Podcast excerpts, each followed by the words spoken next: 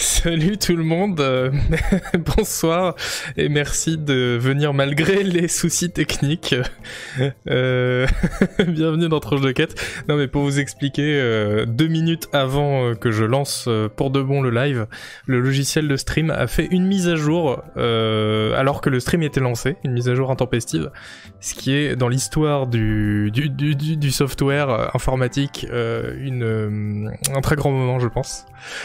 et une très bonne pratique en tout cas. Bon, mais bref, maintenant vous êtes là, euh, tout, tout fonctionne et on est ensemble pour toute la nuit si on veut pour parler euh, jeu de rôle.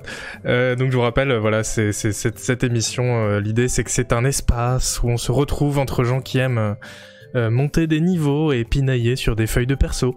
Euh, et comme on est entre nous, bah, euh, on peut dialoguer plus, plus facilement ensemble. Voilà, moi je peux dialoguer avec vous, on peut réfléchir et se poser des questions, discuter tranquillement, tout ça, tout ça. Euh, j'en profite pour remercier à nouveau du coup mes collègues de Canard PC euh, et particulièrement Monsieur Chat qui m'a aidé à monter cette émission et qui, et qui, me, et qui faisait du débugage technique il y a deux minutes encore. Et merci à tous les gens qui ont pris des abonnements, je vois que ça y va là, hein. il y a Tinosaur, merci beaucoup.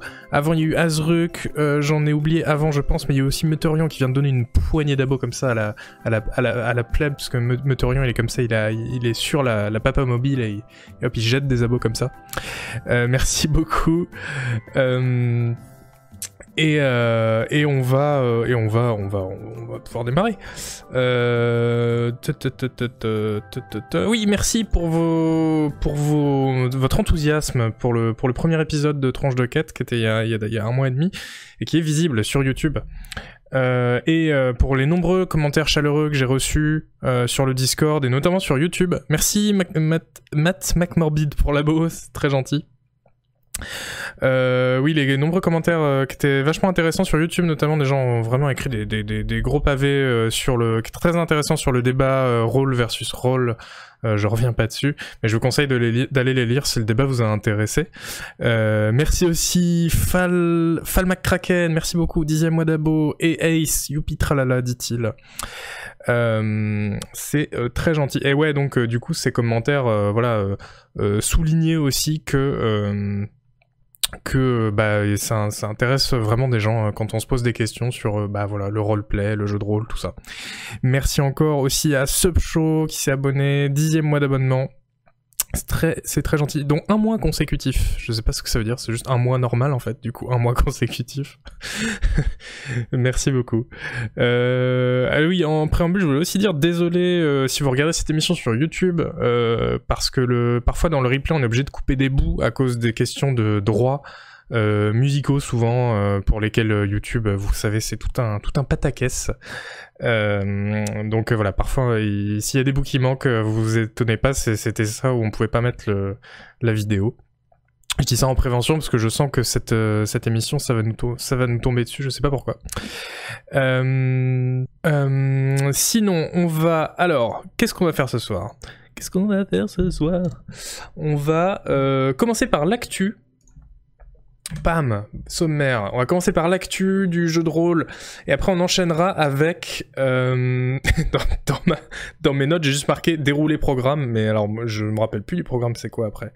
On va euh, on va parler je crois des nouveautés euh, des nouveautés des jeux de rôle les 10 jeux de rôle du début 2021 les jeux de rôle qui ont fait 2021 en tout cas sont ces deux premiers mois c'est ça l'idée euh, merci Alberto Zinzin d'être abonné avec Prime, très bon, très bon, très bon euh, pseudo.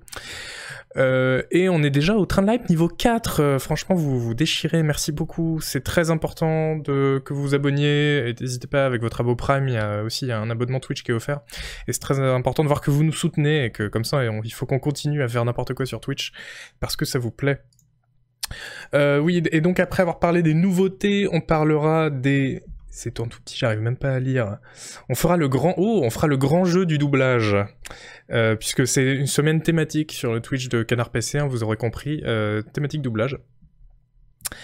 Euh, et on va ensuite euh, faire un petit rétro sur un jeu totalement mystère, tellement mystère qu'il est marqué dans le titre du stream, mais euh, je ne vais pas revenir dessus maintenant. Et puis on terminera avec une petite revue de presse, un bonne feuille comme on dit.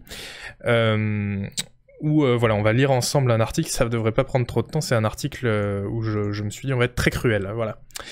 Euh, qu'est-ce que je voulais dire? Après le doublage sur Heurtuk, le game du doublage est plié, mais oui, mon, stream de Heurtuk hier, je pense restera dans l'anthologie de. Du, travail de, comédien, je pense, tout simplement. Euh, Qu'est-ce que... Oui, niveau temps, alors on va essayer de faire plus court que la dernière fois, parce que la dernière fois, hein, je vous dis pas à cause de qui, mais ça a duré un peu longtemps, voilà. On était à 2h45 d'émission, je crois, donc pour celle-ci, mon objectif, c'est de faire moins de 2h30. Voilà, je m'engage, je m'y engage devant vous. Si on fait pas moins de 2h30, eh bien, euh, on fera plus de 2h30, c'est logique. Et mais en tout cas, voilà, c'est mon objectif. Euh, mais bon, en même temps, voilà, vous savez, on est là pour prendre notre temps. Si ça dépasse, c'est pas grave, ça veut dire qu'on s'amuse et qu'on est bien ensemble quelque part. Alors, euh, commençons tout de suite par, euh, les actus. Et, euh, et alors, attendez, parce qu'il faut que je me souvienne comment ça marche. Comment ça marche votre truc là, Twitch? C'est pas du tout là-dessus qu'il faut appuyer. Voilà, c'est là. Alors, on fait ça, on fait ça, et puis on va se regarder un petit trailer en faisant euh, ça. Oh C'est beau, c'est beau, c'est magnifique, c'est magnifique quand même. Ça comme ça. Non, on voit rien. Euh, qu'est-ce que je voulais dire? Euh, Ça va le, son, le réglage audio hein, Que vous me dites si les trailers on les entend pas, si moi on ne m'entend pas, n'hésitez pas. Il faut que je fasse ça. Alors, euh, pourquoi on se mate un trailer de Gothic, vous me direz Parce que euh, c'est une trilogie euh, d'antan. le son du trailer un poil faible, ok, bah c'est bien, je, montrerai, ça après. là, là, évidemment, vous n'entendrez rien. Alors, pourquoi? Parce que, donc c'est, voilà, je, le disais, c'est une trilogie de jeux de rôle assez classique, mais, disons qu'il y a plutôt bonne presse, surtout parmi les, les connoisseurs. Et évidemment, bah oui, Kub, on en parle parce que il va y avoir un remake du premier Gothic par euh, THQ Nordic qui a récupéré la licence et qui va confier, en fait un peu par surprise du coup, qui s'est dit tiens on va filer ça à un studio créé pour l'occasion, un studio à Barcelone. Euh, un studio espagnol euh, qui du coup s'est dit bah ok on va on va le refaire. Alors merci Uterl pour euh, pour l'abonnement. On est au niveau 4 du train de la hype. Il reste 40 secondes mais c'est c'est ouf. Jusqu'où jusqu'où irons-nous? Alchimia Interactive exactement et c'est une alors, c'est une bonne et une mauvaise nouvelle à la fois, parce que vous savez, rien n'est jamais simple dans ce monde. c'est une super nouvelle parce que le premier Gothic, qui est sorti en 2001, donc c'est un jeu Piranha Byte, euh, était un jeu vachement bien. On compare souvent en fait les trajectoires de Gothic 1 et Gothic 2 et euh, de Fallout 1 et Fallout 2 si vous voulez. C'est-à-dire que euh, le premier est très très bien, mais le deuxième fait des concessions sur quelques trucs, par exemple la cohésion de l'univers, et en échange agrandit vraiment l'univers, etc. Donc, euh, donc le premier Gothic était, était, vraiment très bien et surtout tout se tenait parce que c'est ça qui était très beau dans ce jeu, c'était que euh, c'était euh, c'était un peu un New York 97 version médiévale fantastique. Vous savez, c'est deux films, il y a eu Los Angeles et New York. merci Hobbs 1013, Hobbs 1013 pour pour l'abonnement. Euh, c'était euh, oui Escape from New York en, version euh, originale. c'est ces fameux films où, où voilà une ville est transformée en prison et ben faut juste et on se retrouve coincé là-dedans il faut juste s'échapper. Et bah Gothic c'était pareil mais donc en version moyenâgeuse.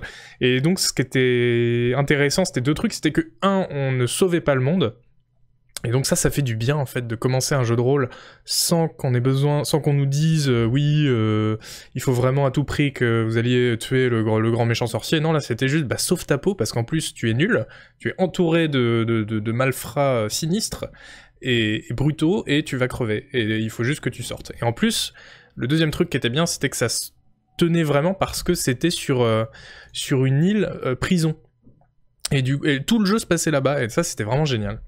Euh, donc un remake 20 ans après, eh bien qu'est-ce qu'on dit? On, dit on dit oui, évidemment. Sauf que, eh oui, parce que je vous disais, le, monde n'est pas si simple.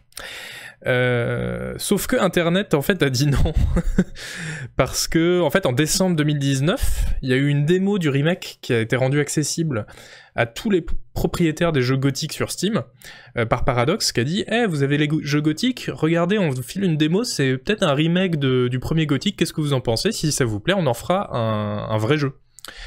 Et en fait, la démo s'est faite démonter, alors peut-être pas par le grand public, mais en tout cas par les, connaisseurs de la série gothique, qui étaient déjà pas hyper contents avec la série parce que Gothic 3 était, était nul. C'est pour ça que j'en ai pas parlé juste avant.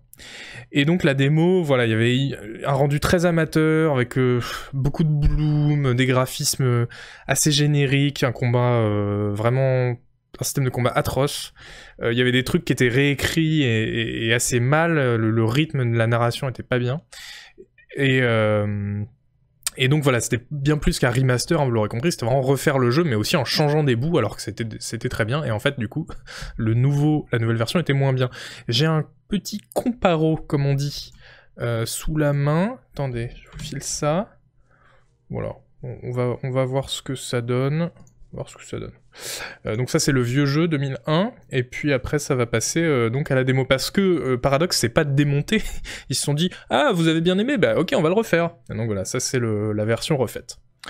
qui est évidemment plus belle, ça, ça, ne, fait aucun doute. Après, est-ce qu'elle est assez belle pour justifier un nouveau jeu, de repasser à la caisse, etc. Je ne sais pas.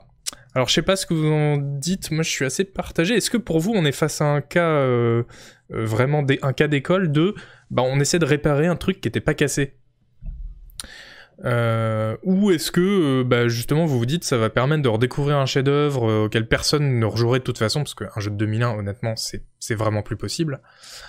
le vieux n'est pas si moche, ah, quand même, hein. quand même. voilà, remake mais pas trop, ouais. De mon côté, ça m'intéresse parce que, n'ayant pas fait le jeu, euh, je le découvrirai avec des bons graphismes, et puis voilà. Oui, je suis assez d'accord avec toi. Euh, ce qu'a dit, encore, ce qu'a dit encore faut-il que le, remake ne taille pas trop dans les, dans les bons côtés, en fait, dans l'écriture, dans ce genre de choses, quoi. Ils peuvent améliorer la jouabilité. Alors le problème, c'est que le combat dans le remake était vraiment nul. Et donc il, le studio a vraiment dit bon ok là par contre là-dessus on va vraiment revoir notre copie désolé. Donc on, verra bien euh, on verra bien ce que ce que ça donne. Euh, le combat dans l'original. Alors le combat dans l'original, il... avait ses partisans quand même. C'était difficile à prendre en main, c'était un peu clunky comme on dit, mais euh, en vrai, euh, il paraît que quand on s'y, euh, quand on le prenait bien en main, eh bien, on se, ça devenait, ça devenait fabuleux. Bon, c'est ce que disent les défenseurs de toutes les mauvaises mécaniques du monde, hein, mais Euh, voilà, bon, euh, pourquoi pas, pourquoi pas. Euh, passons. et donc, oui, pardon, donc ça sort, ça sort, on ne sait pas. On, ne sait pas quand ça sortira, mais à suivre, en tout cas, on le, suivra de, près dans Tronche de quête. ensuite, bah ensuite, vous savez bien, vous savez bien de quoi on va parler, évidemment. Où est-ce que je le mets? Où est-ce que je le mets? Allez, c'est parti. Donc, c'est moche, non Bon, euh, on va pas se, Voilà. Vous l'aurez compris, c'était Diablo 2, euh, Diablo 2 Resurrected, c'est le remaster de Diablo 2, le remaster tant attendu depuis, très longtemps, hein, honnêtement. Euh, il y a du gameplay dispo sur YouTube que je vous mets en fond là comme ça. pourquoi la qualité est dégueulasse? C'est quand même fâcheux ah voilà, c'est revenu. Euh, alors oui, parce que ça y est, en fait, voilà, fin février, Blizzard a enfin montré le remaster, c'était vraiment un secret de Polichinelle qu'il était en, cours, hein. euh, le remaster de Diablo 2, Diablo 2 Resurrected. Alors visuellement, perso, je vais pas vous, vous, tourner autour du pot, moi je suis conquis. Euh, j'avais très peur évidemment du remaster de Diablo 2 parce que j'aime pas du tout la nouvelle DA de Blizzard depuis, depuis très longtemps. Euh, et, euh, euh, et, voilà, mais bon, j'en avais parlé dans le dernier, euh, le dernier tranche de donc je vais pas trop revenir dessus, mais je voudrais juste dire, on est passé quand même à la 3D. et malgré ça, malgré cet abandon du charme des sprites en 2D que, que, je regrette, malgré ça, on arrive à un, un, jeu qui est vraiment, enfin, un feeling qui rappelle vraiment le, authentiquement le, jeu de, de, de 2000 de l'an 2000. Et euh, les ambiances aussi ont l'air très soignées. Vous avez vu le, les, grottes juste avant. Je vous en mets un petit peu euh, encore en, en plein écran. On a vu un truc de, ouais, de, grotte juste avant. Là, on est dans l'acte 2, dans, les, dans le désert devant euh, Ludgolain. Euh, et l'avantage, c'est que c'est pas que fidèle au niveau du visuel apparemment, puisque par exemple les sauvegardes de l'original fonctionneront aussi euh, dans ce, ce, remaster. Donc euh, vraiment c'est le même jeu à l'échelle 1-1 quoi. Euh, la compatibilité de c'était un vrai, enfin c'est un vrai bon indice je trouve. Après voilà, après il y a un petit souci. Un petit souci c'est que ressortir le jeu en 2021 à 40 euros, le prix d'un, en fait, ce qui est le prix d'un vrai nouveau jeu, euh, sauf que c'est un remaster. Est-ce que, je vous pose la question, est-ce qu'on ne se fait pas prendre un peu pour des jambons? Est-ce que, euh, est-ce que Blizzard ne s'est pas dit qu'on était des, des saucisses certa quelque part? Une broutille, c'est plutôt cher, oui, oui, bah oui. Alors Pacific il est gratuit, je l'attendais, je l'attendais, je l'attendais Frédégonde, j'attendais que quelqu'un me le dise.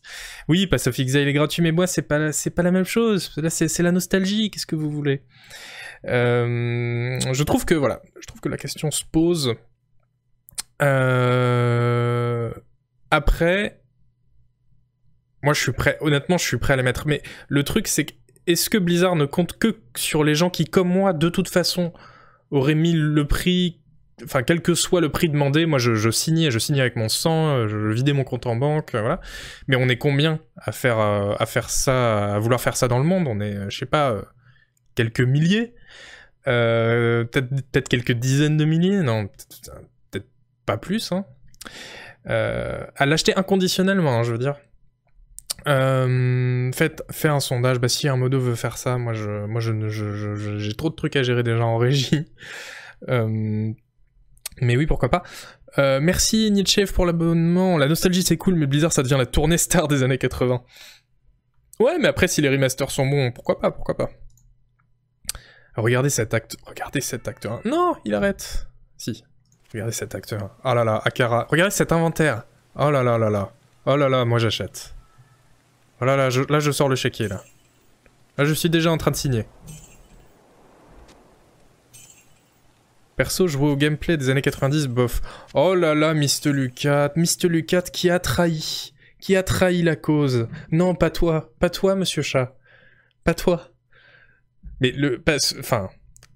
Juste avant, on disait, euh, on disait euh, réparer quelque chose qui n'est pas cassé. Pour moi, voilà, Diablo 2, faut, faut, laisser, faut laisser le gameplay nickel, c'est parfait, quoi. Enfin bref, voilà, vraiment une question d'opinion, peut-être un peu d'honneur aussi, les gens qui les, l'ont aimé, euh, voilà, l'achèteront, et puis les autres iront jouer à Fallout 4 entre traîtres, comme on dit. Monsieur, Monsieur Chat joue à WoW, il faut pas l'écouter, c'est vrai, c'est vrai.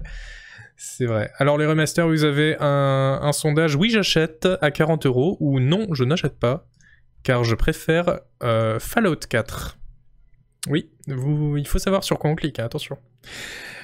Euh, alors attendez, je regarde comment le sondage euh, penche. Ouais, on a quand même 40%, pour l'instant 40% du chat qui se dit ouais ok 40, 40 balles pour ça, moi je, paye.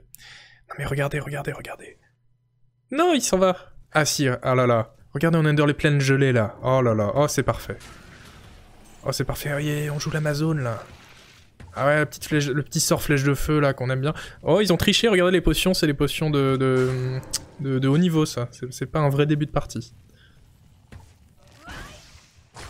Bref, Isual se vendu. Bon, oui, non mais après, voilà. voilà. Après, chacun, chacun est libre d'avoir une opinion une opinion bonne sur ce remaster. Bon bref, on, ça sort en 2021, on n'en sait pas plus, et, euh, et on verra, on verra si le prix, si ça justifie le prix. En tout cas, oui, évidemment, ne précommandez pas, comme tous les jeux, il faut jamais précommander. Donc, euh, ne, euh, voilà, ne, ne, ne, faites rien. Ne faites rien, c'est le, ce sera le, le la conclusion euh, du jour.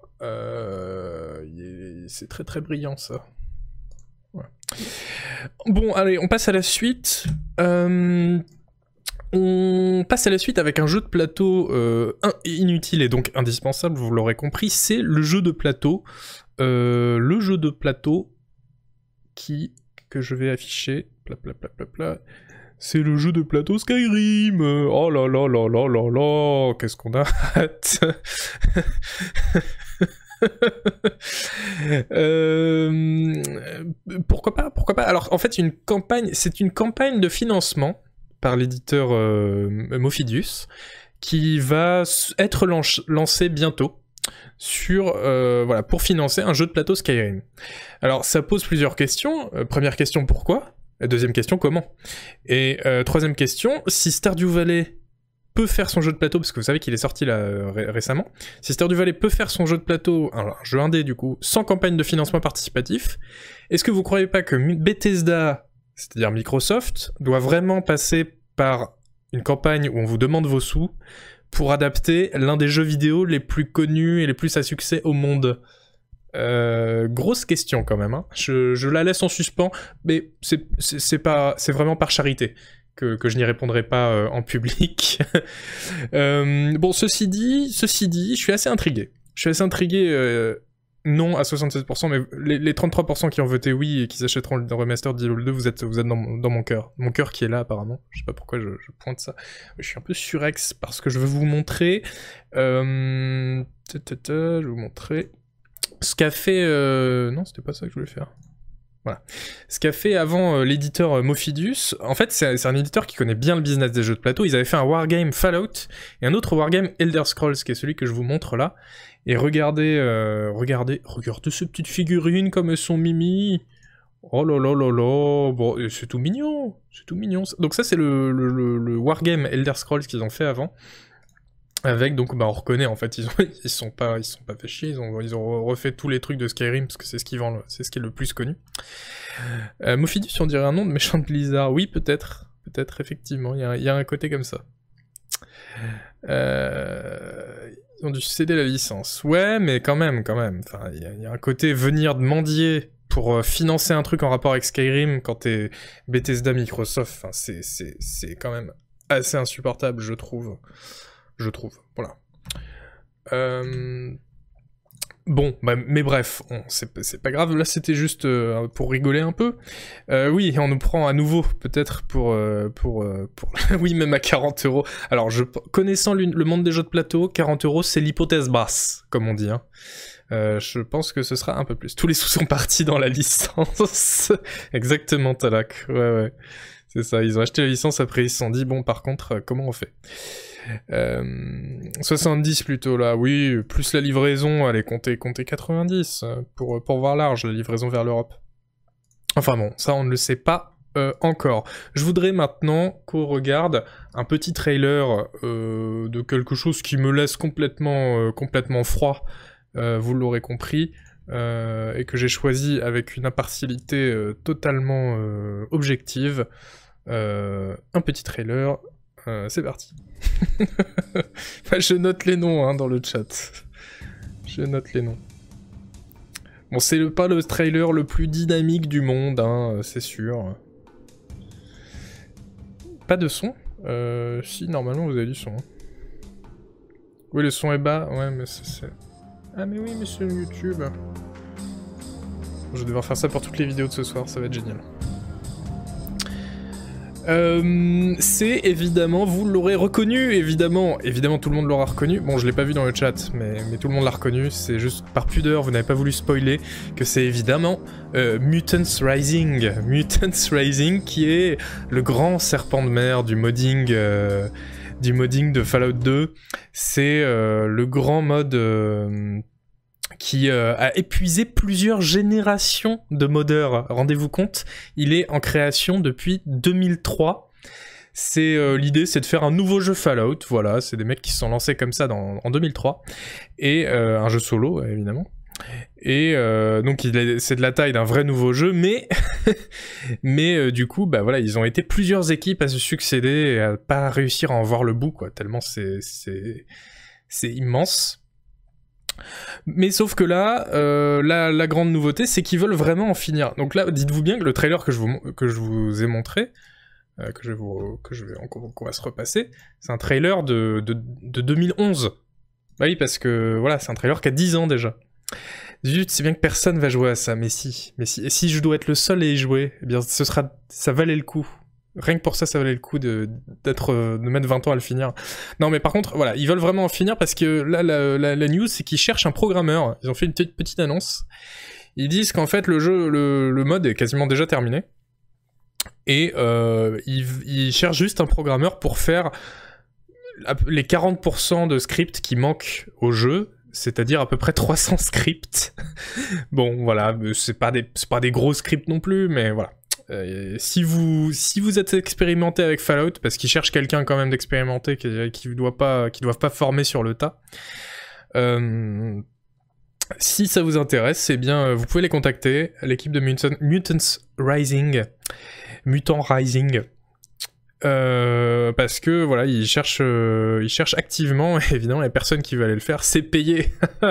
Excellente blague, non barbu. Euh, alors, le, langage de programmation de, des scripts de Fallout, c'est un mélange de préprocesseur C et de Pascal. Voilà. Alors là, vous êtes, vous êtes, vous êtes, vous êtes dans les starting blocks. Euh, mais bon, c'est réputé plutôt intuitif. Hein. Euh, vous inquiétez pas. Euh... ouais. Et moi, quand je codais des, enfin quand je codais, quand je co-développais, parce que j'avais un codeur, un mode pour Fallout Online qui était basé sur, donc qui était une version russe du moteur de Fallout adapté pour le mode multi. On codait en Angel Script. C'était c'était encore encore bien sympa ça. Euh, enfin, je dis on, euh, j'avoue que l'Angel Script, c'est pas moi qui, qui, qui, ai fait grand chose dessus. Mais euh, bon, voilà, donc je voulais vous dire, allez-y, allez coder ça, comme ça, bah on y jouera. Ça fait 20 ans qu'on veut y jouer. Il y a vraiment des gens sérieux qui bossent dessus. Hein. Le, projet, il est chapeauté par Ardan, qui est un français, enfin un francophone en tout cas, que je connais du temps jadis. Euh, et que je salue. Et il y a aussi le titanesque Pixot dedans, Pixot euh, qui est euh, voilà le grand artiste de la scène du modding Fallout. Quand vous voyez un, un mode Fallout avec des nouveaux graphismes, en fait c'est lui qui les c'est lui qui les a fait en général. donc voilà, il y a vraiment des gens sérieux. faisons ça. Bon, maintenant, Maintenant, maintenant, passons à une euh, plus grosse actu, parce que je, voilà, je me doute bien que ça va pas vous empêcher de dormir ce soir, cette histoire qui manque 40% des scripts, hein Enfin, 60%, euh, ou il manque 40% Non, il manque 40% des scripts. En gros, ce mode, c'est quoi? C'est juste une région plus? Non, non, c'est un jeu qui remplace Fallout 2 par un autre jeu, mais qui se joue comme Fallout 2, et qui se passe euh, ailleurs. Je crois que ça se passe 20 ans après la fin de Fallout 2, d'ailleurs. Ou la fin de Fallout 1. Non, la fin de Fallout 2. La fin de Fallout 2. Euh, alors, voilà. Allez, on va se... Ah non, attendez, qu'est-ce que c'est ça? Qu'est-ce que c'est ça? Oui, allez, allez, regardons un peu. Pour le plaisir. Mais qu'est-ce? Oui, c'est une totale conversion, absolument. Ah, c'est le grand jeu des devinettes. Qui reconnaîtra en premier ce, jeu qui se distingue par ses textures mouillées, je trouve. Euh, tous les... Baron Von Château, bravo, bravo, bravo. Euh, c'est marrant, toutes les textures de ce jeu ont l'air, humides. C'est fou quand même. Genre, les personnages, ils ont l'air d'être en cire de dégouliner, les, murs ont l'air d'être, euh, d'être mous. on a l'impression que la main va s'enfoncer dedans. Regardez le mur à droite, là. C'est effectivement, c'est effectivement. Euh, euh, oui, oui, oui, c'était écrit, mais quand même. C'est effectivement Vampire the Masquerade Bloodlines 2. la suite de l'immense jeu de Troika Games, euh, Vampires the Masquerade Bloodlines, cher à notamment Ken Lust à la rédaction, mais, à beaucoup de gens, parce que c'était bon, c'était en 2004, mais c'était quand même un fabuleux jeu de vampires. Merci, Petit Pédestre 1, euh, pour ton abonnement. 14e mois d'abonnement en plus, trop sympa. Euh, le, euh, le jeu euh, donc euh, le jeu de vampire basé sur l'univers de jeu de rôle papier World of Darkness. Vous savez c'est un, un, univers où les créatures fantastiques comme les, les vampires et les loups-garous existent dans notre société parce qu'on vit vraiment dans une société. Mais ils vivent cachés grâce à un, un code un protocole qui s'appelle la mascarade. Et que les aînés parmi les vampires par exemple font respecter assez impitoyablement et euh, justement, dans, dans Vampire the Masquerade Bloodlines 2, on joue, euh, on joue, oh là là, oh là là, oh là là, oh là là, Lenny lui aussi, il est sur la papa mobile, il fait, ah, prenez, prenez, prenez-les maintenant. Euh, merci Lenny, ça t'a fait passer d'offrir 10 abonnements, ça t'a fait passer la barre des 700 abonnements offerts sur cette chaîne. Bah, je pense qu'on peut te remercier vraiment chaleureusement. C'est très très gentil de nous soutenir comme ça, merci vraiment. Merci beaucoup. Euh, donc dans Vampires the Masquerade Bloodlines 2, on joue l'un des nombreux humains qui ont été transformés en vampires pendant un événement qu'on a appelé l'embrase de masse. Merci Rustinman aussi pour l'abo. Euh, l'embrase de masse qui, euh, qui, est un événement en gros, euh, donc c'est à Détroit ou à Seattle j'ai un doute. Mais bon, c'est un événement qui évidemment fait un gros bras d'honneur à la mascarade. Donc c'est cette idée qu'il faut voilà être discret pour les humains et ça crée un, un conflit entre les différents, euh, les différents clans de vampires, évidemment. Zut, il n'y a pas d'émission ce soir, nous dit Qualar, qui vit dans une réalité parallèle. Euh, bon, et donc euh, Vampire Bloodline 2, c'était assez mal parti, hein. on, va pas, va pas se cacher. Merci le, Brigandier, merci le Brigandier pour, pour l'abonnement Prime. C'était assez mal parti, ça devait sortir début 2020. et en fait, maintenant, il sortira probablement même pas en 2021. En fait, c'était développé depuis longtemps par le studio Artsuit, Labs, euh, qui est possédé par, par Paradox. Euh, et qui lui a finalement, et c'est pour ça qu'on en parle là, c'est la news, qui a Paradox a finalement retiré le projet à ce studio euh, en février après que en fait tous les tous les leads se soient barrés. Il y avait Brian Mitsoda qui avait écrit sur, qui était l'auteur du premier Bloodlines, qui était sur le jeu. En fait, il s'est barré cet été. Après, il y a eu un autre narrative lead qui s'est barré euh, à l'automne. Enfin bref, la paradoxe s'est dit, ok, on arrête les frais, on retire, on vous retire, puisque vous, êtes passage, on vous retire votre jouet et on va le donner à quelqu'un d'autre. Alors on sait pas qui est ce quelqu'un d'autre, cet autre studio qui va pouvoir euh, avoir la chance de développer ce projet euh, qui, est, qui, sent vraiment la rose. mais on lui souhaite bonne chance, hein, évidemment. Alors moi, en fait, je sais plus si j'y ai joué ou si je l'ai vu du gameplay euh, à une Gamescom il y a des années. Je sais plus si c'était un hands-on ou un hands-off, enfin bref. Mais comme tout le monde, j'avais trouvé que ça allait vraiment pas. En fait, il y avait un gros problème dans le jeu, les combats étaient illisibles, euh, c'était moche, c'était pas très inspiré, enfin... Il y avait un vrai souci, mais ça c'était il y a des années, hein. depuis ils ont redressé la barre, ou pas, puisque du coup ils se sont fait retirer le jeu. Euh, mais voilà, tout mon, tout mon soutien, toute ma compassion aux fans de, Masquerade, de the Masquerade Bloodlines qui voudraient, euh, qui voudraient jouer à une suite de, de, de, leur jeu fétiche et qui ce sera probablement pas pour demain. Voilà. Salut Antitan, euh, bonsoir aussi. Euh, voilà, merci, euh, merci, euh, merci les gars qui ont développé ça et, on espère que, que les prochains tiendront vraiment le bon bout. J'étais jeune à l'époque. Ah oui, ça si tu savais JPS. Un pronostic pour le studio, un souhait?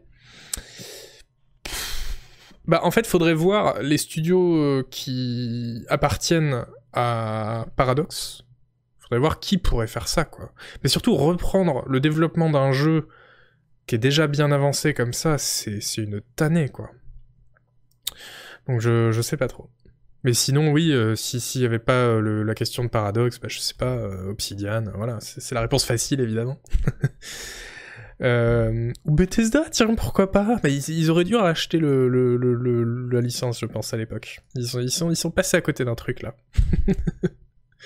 bon, euh, voilà, ça c'était Vampire. Et on passe à une dernière news. Une dernière news avec un trailer tout mignon, vous allez voir. Euh, va se mater tout de suite. Space Wreck, euh, un jeu euh, développé en Lettonie, figurez-vous. Et, voilà, et non pas en Russie comme j'ai lu dans le chat. Alors j'adore comment dans le chat, il y a vraiment deux camps. Il y a les gens qui disent ah là là, la claque visuelle au premier degré parce qu'ils trouvent ça super beau, et il y a les gens qui disent ah la claque visuelle au second degré parce qu'ils trouvent que c'est ignoble. j'ai bien vu, j'ai bien vu dans quel camp se ranger chacun. Ne vous inquiétez pas. Euh, un jeu, euh, voilà, un jeu euh, qui évidemment est une forme d'hommage au vieux Fallout, hein, clairement. Faut faire un sondage, bah, pourquoi pas. et j'en avais effectivement parlé en novembre dans les colonnes de Canard PC, parce qu'il devait sortir là en février, le mois dernier. Spoiler, ça n'a pas été le cas. J'avais aussi interviewé le développeur, il disait des choses passionnantes sur ce qu'il appelle la hobo phase, la, phase du clochard, où il disait, mais en fait, le mieux dans un jeu de rôle, c'est le tout début, quand on compte vraiment chaque balle et chaque euh, sou. Euh, et c'est pas du tout quand on est dans un fantasme de puissance. Et alors moi, euh, il me disait ça, moi j'étais genre, ah oui, ah oui, oui, oui, oui, continue, continue. Genre, je buvais vraiment ses paroles. C'était vraiment très bien. Under Rail en plus moche, voilà. Merci Titipix, c'est un très bon résumé. Si tu peux rappeler le nom, ça s'appelle, effectivement, ça s'appelle Space Wreck. Space Wreck. Euh, qui est repoussé du coup malheureusement à juillet. Hein. Euh, à la base il devait sortir en février 2020, euh, puis février 2021, et maintenant ce sera pour de, dans, dans 4 mois, en juillet 2021. Et je suis triste du coup. Mais bon, c'est pour la qualité finale du jeu, c'est une bonne nouvelle, donc quelque part, c'est pas grave, on va, on sera patient. Et euh, il, détaillait notamment dans l'interview euh, une, une quête, mais parmi beaucoup d'autres, où il y avait je sais plus combien, euh, 18 euh, façons de résoudre la quête différentes. Enfin, c'était assez, assez dingue. Et il les détaillait les, les 18, je crois. Enfin, je sais plus le nombre exact. Nico, il faut bien le temps de peaufiner ses beaux graphismes. Bah oui, merci Oni. bravo, bravo. Alors là, on, on, sent de, quel, de, quel degré tu, te penches, plutôt du premier ou du second. Euh... Ignoble, c'est moche, plutôt joli, mieux que Fallout 2. Ah là là, mais les gens qui n'ont pas aimé, vous êtes en minorité. Hein. De toute façon, vous êtes en minorité dans le chat. Les, gens, c'est un test, hein. c'est un test, euh, un test de Turing là, ce que vous êtes en train de vivre. Si vous vous voyez ça et vous vous dites, euh, oh là là, euh, je n'aime pas, qu'est-ce que c'est que cette horreur euh, posez-vous des questions, parce qu'on vous, a, euh, vous a manifestement lavé le cerveau. Alors que voilà, c'est un jeu à l'isométrique, il y a une feuille de perso en deux couleurs, enfin je, sais pas ce qu'il vous faut de plus quoi. Ça manque juste de ray tracing, mais non non, il y a du ray tracing, hein. là ça tourne sur les tout derniers drivers euh, Nvidia. Ça va être un, vrai truc, un truc énorme. Apparemment c'est co-développé par, Tesla, enfin il y, a un vrai truc c'est objectivement moche quand même, faut pas abuser, dit Foxan. Alors, ben moi, ben, c'est là qu'on voit que l'objectivité, c'est quelque chose de, subjectif, quelque part. le, cerveau des gens vient d'exploser. Euh, non, parce que moi, euh, c'est couleurs, en fait. C'est les couleurs qui m'ont. Moi, je vois ça, et je me dis, mais c'est dingue, en fait, ils ont fait un jeu isométrique, hyper classique, mais qui est complètement nouveau, en fait, en termes de visuel, et juste, euh, et ouais, c'est juste une question de, couleur. Donc c'est vraiment, ça rend fou. Voilà, c'est objectivement beau. Bah du coup, comment on fait? Voilà, c'est ça, c'est ça. Bah vous vous réconciliez, vous vous serrez la main maintenant. Euh, J'arrive pas à lire. En fait, on se fait autant insulter que lors d'un stream d'Agoum en plus fin. Non, mais personne se fait insulter. Tout va bien. Oui, merci, on va garder le, mode lent, euh, Oli. Euh, bon, voilà, ça c'était Space Wreck c'était euh, donc un jeu repoussé jusqu'à juillet. Euh, et on va passer à la suite. À la suite du, euh, du, projet. La suite du projet, c'est paf, c'est les 10 jeux qui ont marqué le début 2021. Alors ça me fait beaucoup rire de dire ça parce que le début 2021, objectivement, a été assez pauvre en, en grosse sortie de jeux de rôle. hein. On, peut le dire, on peut le dire, on peut le dire. Euh, et, euh, et, euh, et voilà, et c'est tout. Et c'est tout. Point final. Non, et du coup, il n'y a pas eu de grosse sortie ce mois-ci. Il devait y avoir Colony Ship, le nouveau jeu des, des développeurs de Edge of Decadence. Mais il a été repoussé. Bon, j'en parle dans le prochain Canard PC. Je vais le. Je vais le, y jouer évidemment dès qu'il est dispo, c'est début avril. Et puis on en parlera en détail dans le tout prochain euh, tronche de quête. Salut Damien, bonne nuit. Euh... Alors voilà. Donc commençons bah, par ce qui a été incontestablement le grand euh, jeu de rôle. Alors vous savez, on a une définition de jeu de rôle très large et euh, on aime bien aussi les roguelikes. Donc on va dire que c'était le grand jeu qui a marqué notre catégorie euh, chérie euh, pour ce début 2021. C'était celui-là. La rigueur, non, on fait pas les mises à jour ici. Mais dans un prochain, un prochain tranche de 4, je serais ravi de parler de Solasta.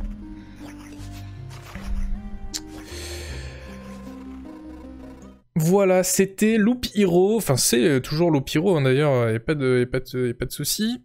Euh, c'est... euh, bon, on en parle en vitesse parce qu'on en a déjà parlé dans le dernier euh, de quête, mais depuis là, il est sorti. Il a fait beaucoup de bruit. hein. Euh, moi, mon test est paru depuis le 4 mars. Spoiler, tout le monde a dit que c'était la, sixième merveille du monde. Eh bien, euh, chez moi, il a eu 6 sur 10. Voilà. Euh, c'était pas magique. C'était très bien. Il y a un bon concept. Mais en fait, je trouve que l'exécution, elle laisse vraiment à désirer. Et c'est assez fou parce que, au contraire, j'ai vu plein de gens qui disaient, euh, qu'ils avaient énormément de fun sur ce jeu, que c'était génial. Merci Emeric pour l'abo. Euh, mais euh, en fait, je trouve que voilà, euh, pour moi, c'est un jeu très répétitif et qui a vraiment le cul entre deux chaises.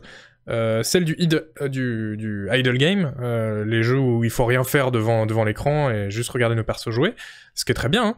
Et celle du roguelike. Alors le truc, c'est que mélanger les deux, c'est bien, mais en fait, ça veut juste dire qu'on va passer plein de temps devant l'écran à faire pas grand chose ou des actions très répétitives sans réfléchir. Et ça, c'est un vrai, un vrai souci. Donc pour moi, il a, la synthèse est pas, voilà, elle laisse, elle laisse un peu à désirer. Et euh, donc voilà, je me demandais vraiment, euh, tiens, on va faire, euh, je, je vais faire un sondage pour une fois. Paf. Ceux qui ont joué.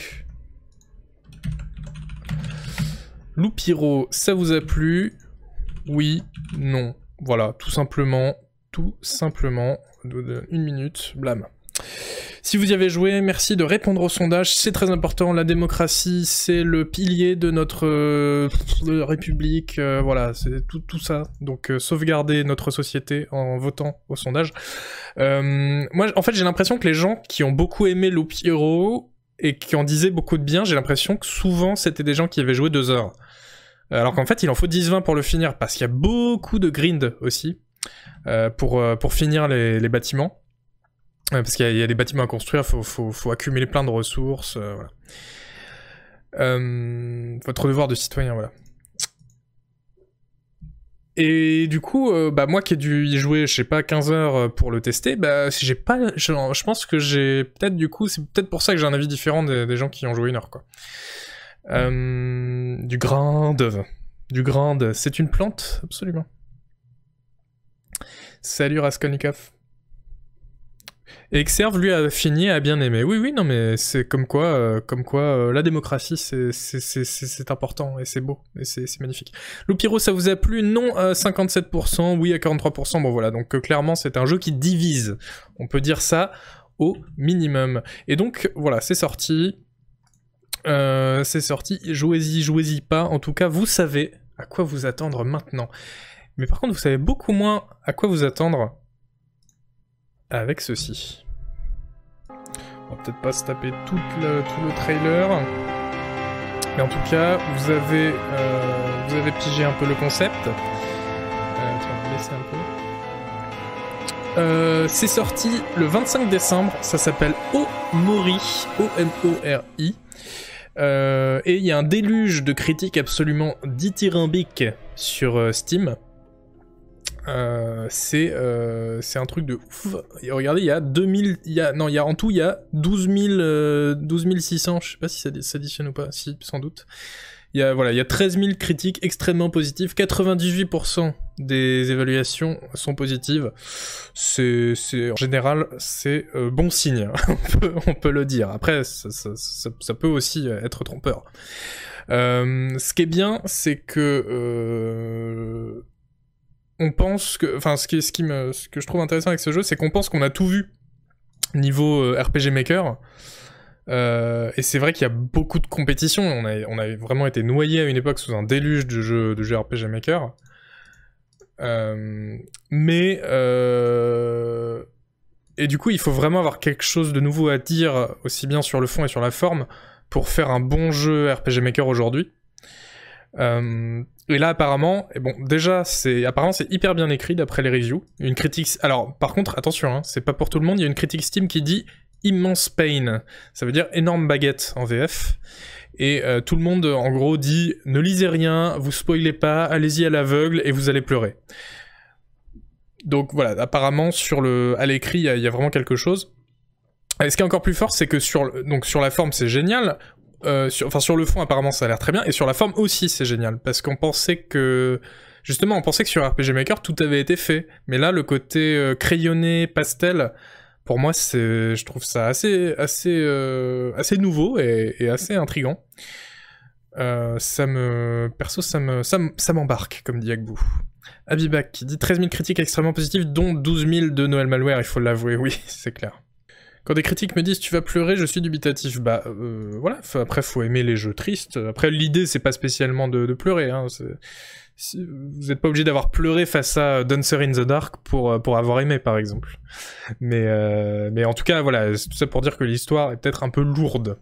Donc, donc voilà, sachez dans quoi, dans quoi vous allez mettre les pieds les années 2000 ont appelé, bah ça c'est le côté RPG Maker hein, évidemment, mais, il est, c'est hyper bien parce que c'est un, moteur qui est vachement puissant, qui permet de faire des jeux très différents et, euh, et qui est, euh, qui est très accessible. Donc euh, moi j'adore RPG Maker, je trouve ça trop bien que des gens puissent faire des, RPG comme ça chez eux. Alors oui, parfois ils se ressemblent un peu tous, mais justement là quand c'est pas le cas, il faut le noter. Dancer in the Dark, c'est l'inverse, t'as forcément chialé, mais t'as pas forcément aimé. Clomy, oui, bon, d'accord, on, peut le dire. Un test de prévu, nous dit Molkin, euh, je, pas, pas, pour l'instant, je crois. Par contre, je pense que dès que Noël Malware va voir ça, euh, il va se ruer dessus, ou peut-être Hélène Ripley, je ne sais pas. Un des deux. Ou peut-être Canlas, parce qu'on sait que sous son épaisse veste en cuir de motard, il cache un cœur d'artichaut, évidemment. C'est un de quête spécial années 90. Mais vous savez, le, CRPG, c'est ça. C'est avant tout une, une tradition. On n'est pas entre tradition et modernité, on est vraiment entre tradition et tradition. et d'ailleurs, très bonne transition, puisque le prochain jeu dont je voulais vous parler, bah c'est ça. Ouais, ouais, ouais, ouais, ouais, c'est Adam. Adam, et pas, pas, pas, pas Adam tout court, c'est Ultimate Adam, Caverns of Chaos. Si vous vous intéressez au roguelike, vous connaissez forcément attention, je parle pas des roguelikes euh, en un mot, hein. je parle des rogues-like, c'est-à-dire les jeux qui ressemblent à rogue premier du nom. Vraiment à l'ancienne. Adam, ça veut dire, euh, d'ailleurs, euh, ça veut dire Ancient Domains of Mystery, ADOM. Et c'était un grand succès pour cette niche des, des roguelikes. L'original, en tout cas, en 2015, le premier Adam. Il y a aussi un jeu de plateau après qui a été financé à 500%. C'est pour vous dire le niveau de, de, popularité du truc dans, cette niche hein, du, roguelike. Et, euh, donc euh, voilà. Et donc après ça, ils se sont dit bon, on va faire la suite. Ça s'appellera Ultimate Adam et c'est sorti là, euh, là à l'instant, j'ai envie de dire.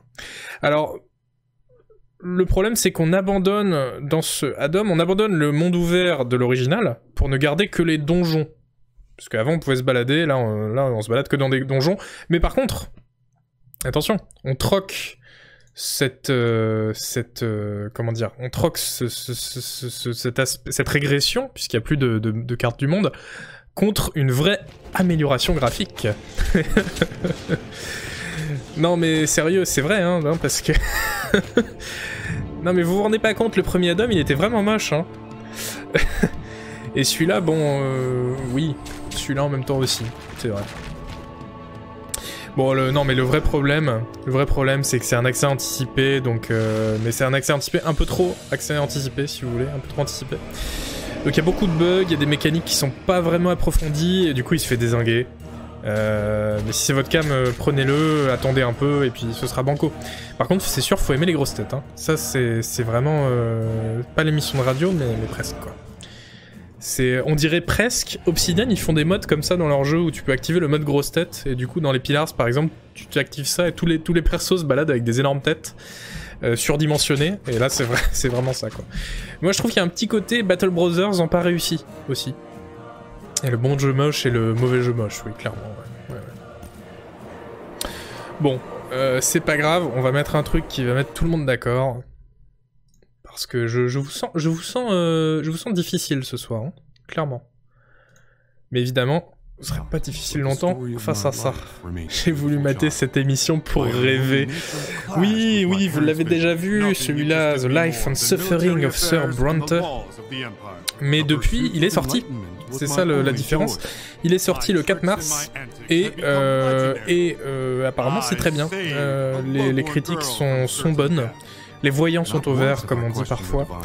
Euh, donc euh, c'est un livre dont vous êtes le héros vraiment pur jus, hein, qui consiste en juste des, fenêtres de dialogue, mais qui sont très bien illustrées et plutôt bien animées, malgré le style euh, noir et blanc, bah, il faut aimer. Hein.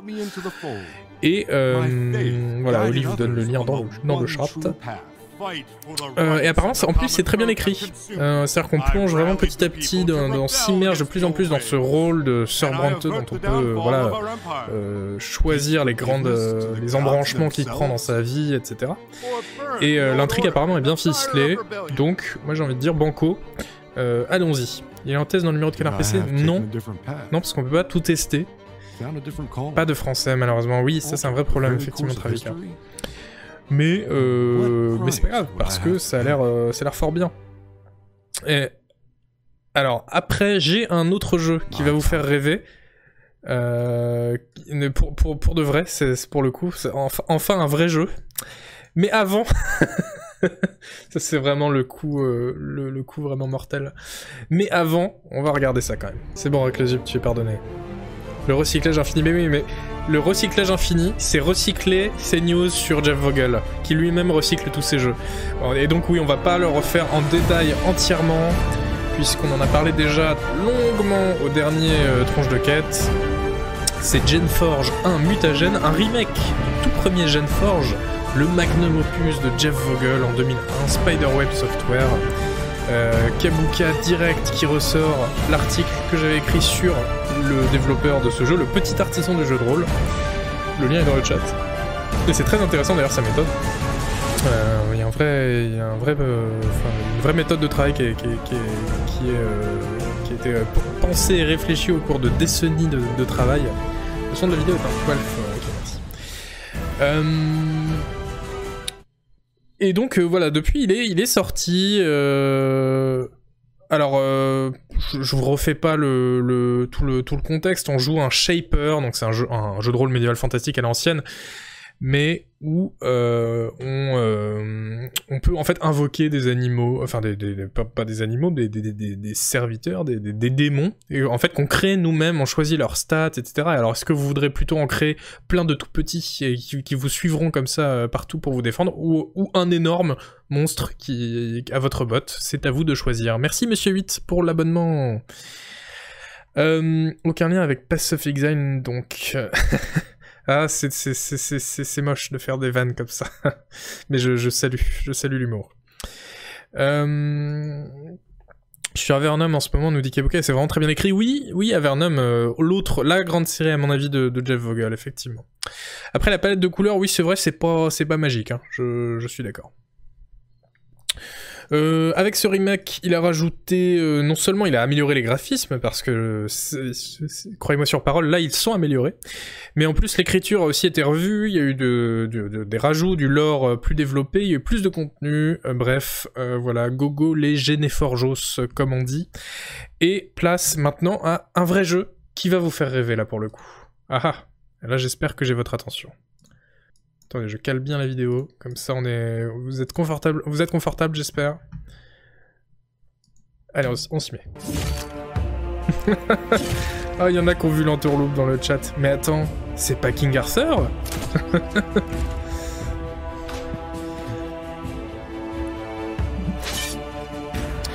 Oui, c'est King Arthur euh, Knight's Tale, euh, qui est en accès anticipé depuis le 26 janvier. Euh, on me l'avait recommandé d'ailleurs dans le précédent tranche de quête, donc depuis bah, j'ai fait mes recherches. Pourquoi c'est tout gris?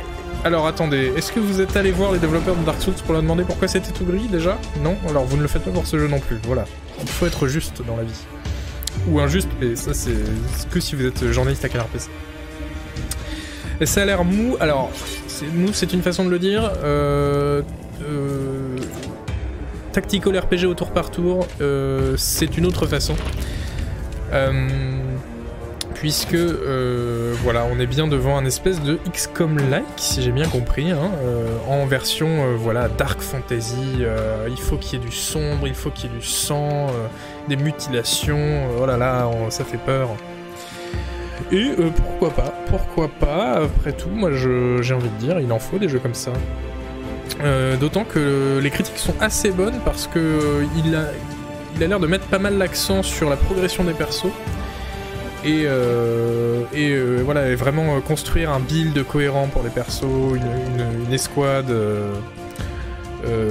efficace et complémentaire. Donc ça, pourquoi pas Donc tout a l'air au top, vous me direz. Mais oui, sauf que euh, vous avez, j'ai gardé le pire pour la fin. Sauf que c'est un jeu euh, de Neocore Games. Alors Neocore Games, ce sont des, c'est un studio hongrois qui est euh, Tiens, on va, se, refaire la vidéo. Qui est, est prolifique, hein, qui a fait plein de jeux depuis, depuis 2009, mais c'est pas des jeux toujours au top. Alors pour vous, j'ai été compiler les notes de. oh non, pas eux. euh, on croit que ça va être bien. Voilà, très bien, très bien. Euh, j'ai été compiler les notes de tous leurs jeux dans. Canard PC. Alors, il y a eu The Incredible Adventures of Van Helsing, qui était un hack and slash où on jouait Van Helsing. Alors, il y a eu le 1, 6 sur 10, le 2, 6 sur 10, le 3, 4 sur 10. Alors, moi, quand je suis arrivé avec un RPC, c'était un peu mes bizutages. Euh, c'est-à-dire qu'il y avait personne qui voulait les tester, ils se sont dit, tiens, bah, Isual, vas-y et euh, c'était euh, c'était c'était pas très bien. J'ai extrait pour vous la, la, la chute de mon test du troisième et dernier Van Helsing. Je cite la conclusion indigne d'une série médiocre. Fin de citation, ça ne fait pas spécialement envie. Ensuite, il y a eu Warhammer 40 000 Inquisitor Martyr, 5 hein, sur 10 quand même. Euh, King's Crusade, évidemment, 5 euh, sur 10 aussi. King Arthur, The Role Playing Wargame, donc c'est le même jeu que ce que vous voyez là, mais en Wargame, 7 euh, sur 10. Eh, quand même. Mais voilà, là, pour celui-ci, les voyants, en tout cas, sont au vert. Les critiques sont plutôt moins bonnes. Donc bah moi je l'attends à sa sortie en tout cas. Je l'attends à la sortie. non, la sortie de l'accès anticipé, hein, pas, pas, pour lui casser la gueule. Tout le monde a droit à une douzième chance. une douzième chance. Merci, merci Kabuka pour une, belle leçon d'humanisme, quelque part. Grim Dawn, c'est un autre studio Oui, oui, oui, tout à fait.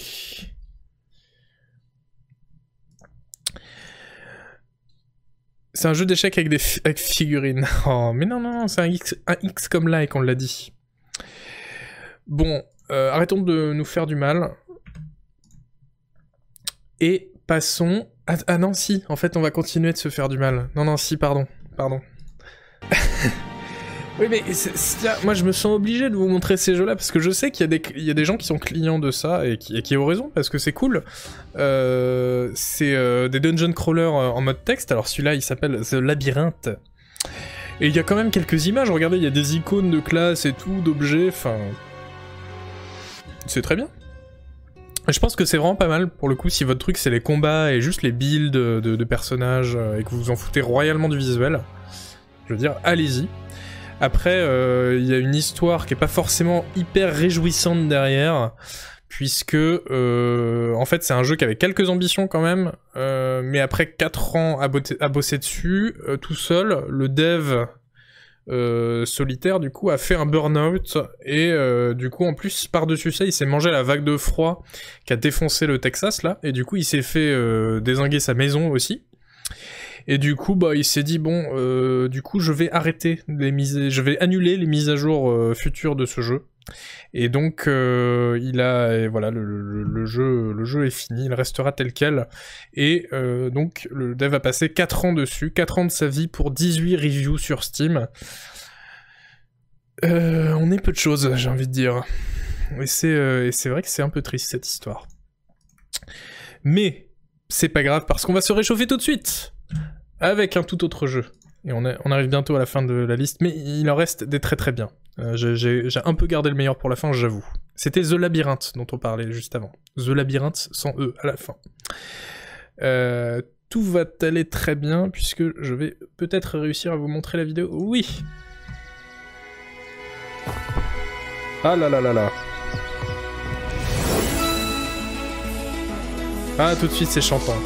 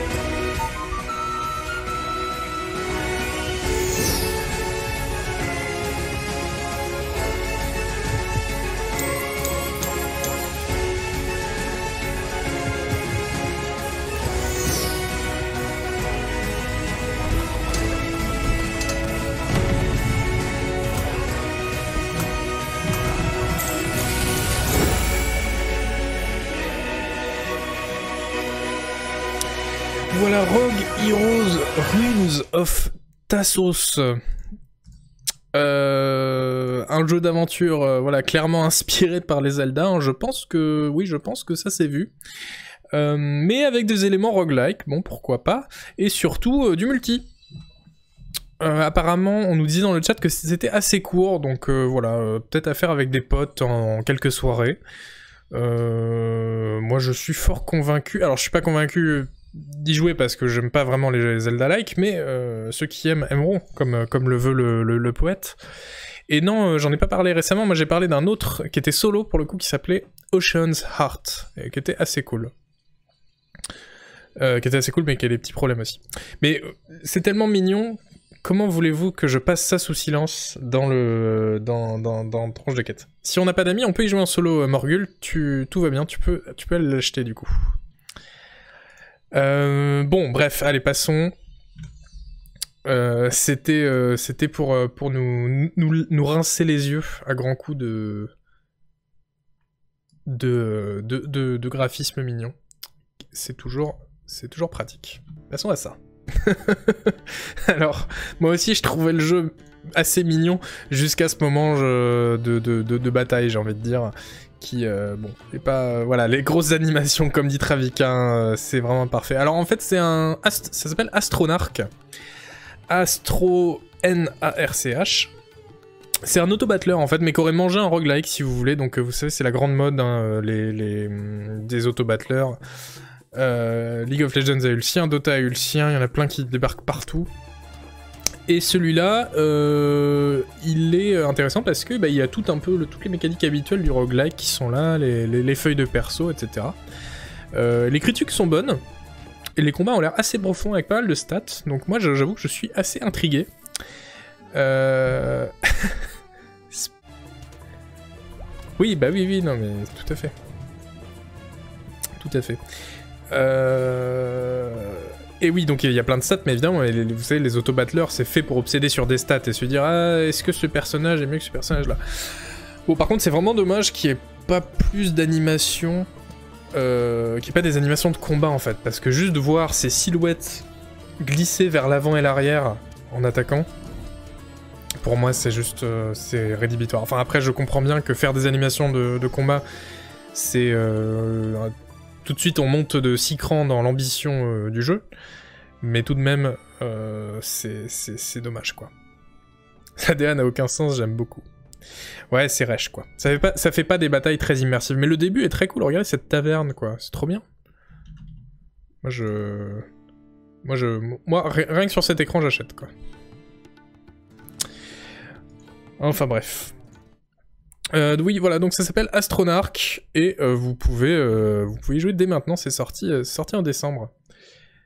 Et maintenant, passons au dernier jeu avant de passer au grand jeu des doublages que vous allez que vous allez, je suis sûr, beaucoup aimer.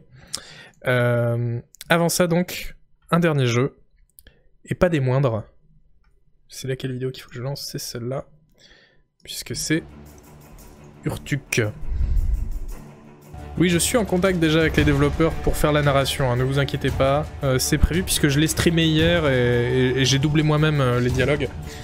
Euh, donc voilà, les, habitués de la chaîne Canard PC connaissent. Alors, si vous avez reconnu Darkest Dungeon, ne zappez pas, vous êtes sur la bonne chaîne.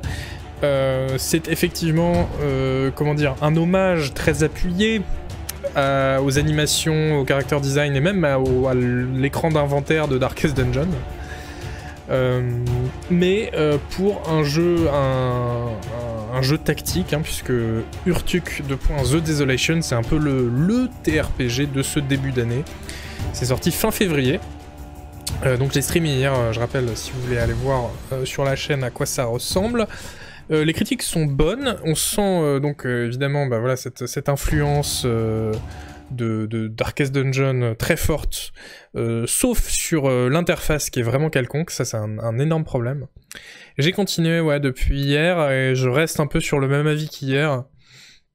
Euh, en gros, pas aussi profond que Battle Brothers et c'est dommage parce que c'est exactement le même jeu.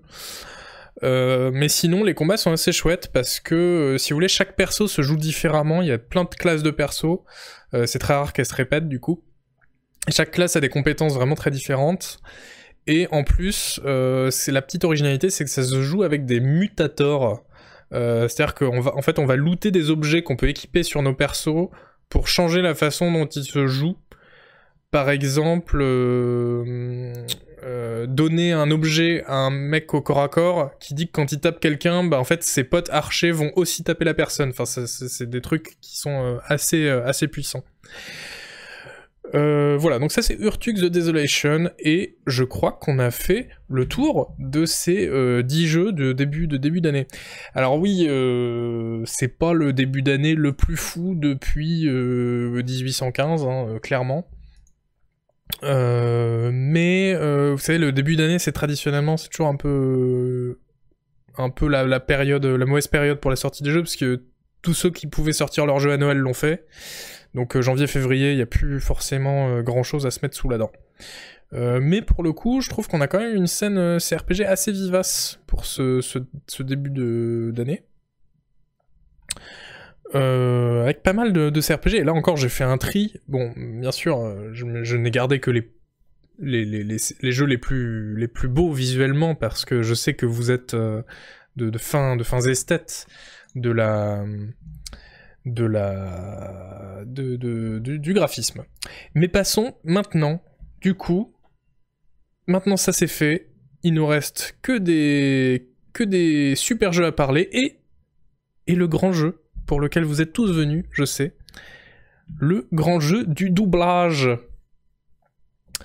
Euh, le grand jeu du doublage, puisque vous savez, c'est euh, la semaine du doublage sur le, stream de Canard PC. Non, pas du tout, c'est moi qui ai inventé ça, mais, ça me fait beaucoup rire. Non, mais c'est parce qu'on a reçu Lou Howard dans la... Sylvester Stallone a reçu Lou Howard dans la, matinale de mardi, qui nous a parlé de son métier de, comédienne, de, voilà, qui, double des, films, notamment, euh, bah, par exemple, elle a doublé... elle a eu un rôle de, de doublage dans le dernier, pour la VF du dernier Tarantino. Euh, et nous racontait ça, c'était très cool. Et je me suis dit, bah on peut peut-être faire un truc là-dessus pour voir si les gens dans le chat euh, reconnaissent les grandes voix du jeu de rôle. Tin, tin, tin. Alors, juste pour que vous pigiez le concept, on va commencer avec un truc très simple. En fait, je vais vous mettre une voix d'un acteur de doublage que vous allez entendre, et après c'est à vous de trouver qui, euh, alors déjà dans quel jeu il apparaît, et surtout qui est-ce qu'il a doublé. Alors, euh, il y a un petit mélange entre VO et VF. C'était très dur de trouver des trucs pour la VF, euh, de trouver des, extraits de voix, des VF, des corrects, mais il y en a quand même. Mais sinon, ça va être plutôt de la VO. Donc, on va commencer avec un truc très simple pour que, vous compreniez.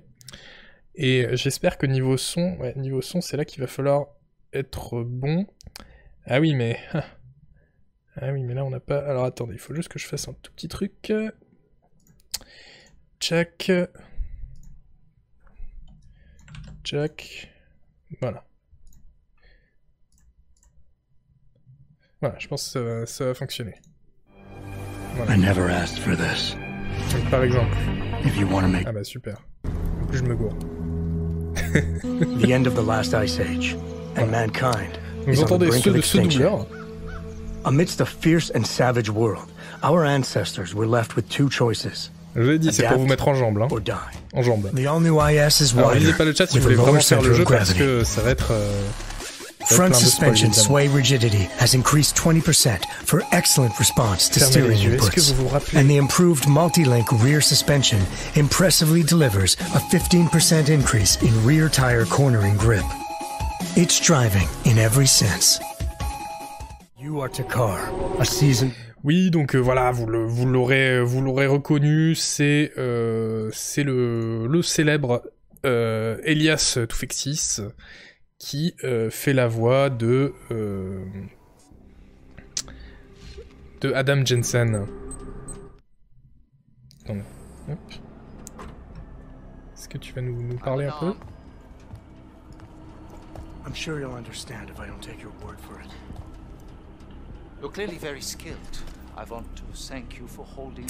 Ça c'était hyper facile, ouais. ouais, ouais. My friends only want to protect me, but there's been too much bloodshed already. You don't seem surprised to see me. I'm not. Et par ailleurs, c'était très drôle du coup pour vous faire deviner de mettre un extrait de cet acteur qui lit genre euh, une pub pour bagnole quoi. Our mandate is to fight for the rights of the augmented. Euh, oui, non, mais si ça se trouve, si ça se trouve, ça va, ça va être nul. Hein. On, ne sait pas, on ne sait pas. Euh, mais bref, voilà. Donc ça, c'était le, c'était le début. Euh, on reste dans des choses faciles parce que il faut que vous vous mettiez en jambe quand même. On va, euh, on va écouter ceci. Rush genius. There. Fire it up. Et là, je vous jure, je vous jure, vous pouvez vraiment trouver. You should know by now, I don't follow the rules. Sorry, Fury, gotta go. That's it, pal. Playtime is over. Donc ça, c'est le l'acteur, mais qui lit pas du tout le rôle euh, du jeu, du jeu de rôle. Euh, He and his fellows will soon be at our very gates. I always hit the mark, if you know what I mean. You uh, think a guy like me and a girl like you? You've undermined me my whole life, blocked me at every turn. Alors, indice, ce sont deux jeux. Il apparaît surtout dans deux jeux sortis en 2015 et 2018. Des jeux de rôle à l'isométrique. Ah, j'ai toujours pas vu son perso, moi. Vous dites, euh, vous dites le nom du jeu. Il joue un, un compagnon très euh, très charismatique du héros.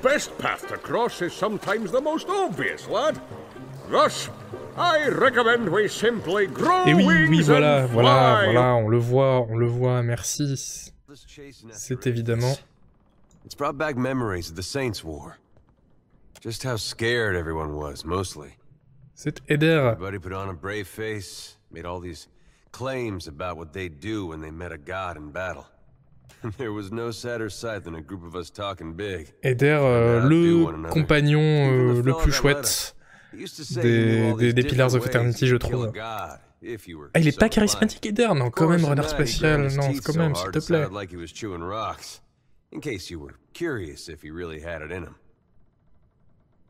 Moi, je trouve qu'en plus, il a une voix vraiment très chouette. Et oui, donc ça, c'est... Euh, c'est euh, effectivement Matt Mercer, Matthew Mercer, qui est euh,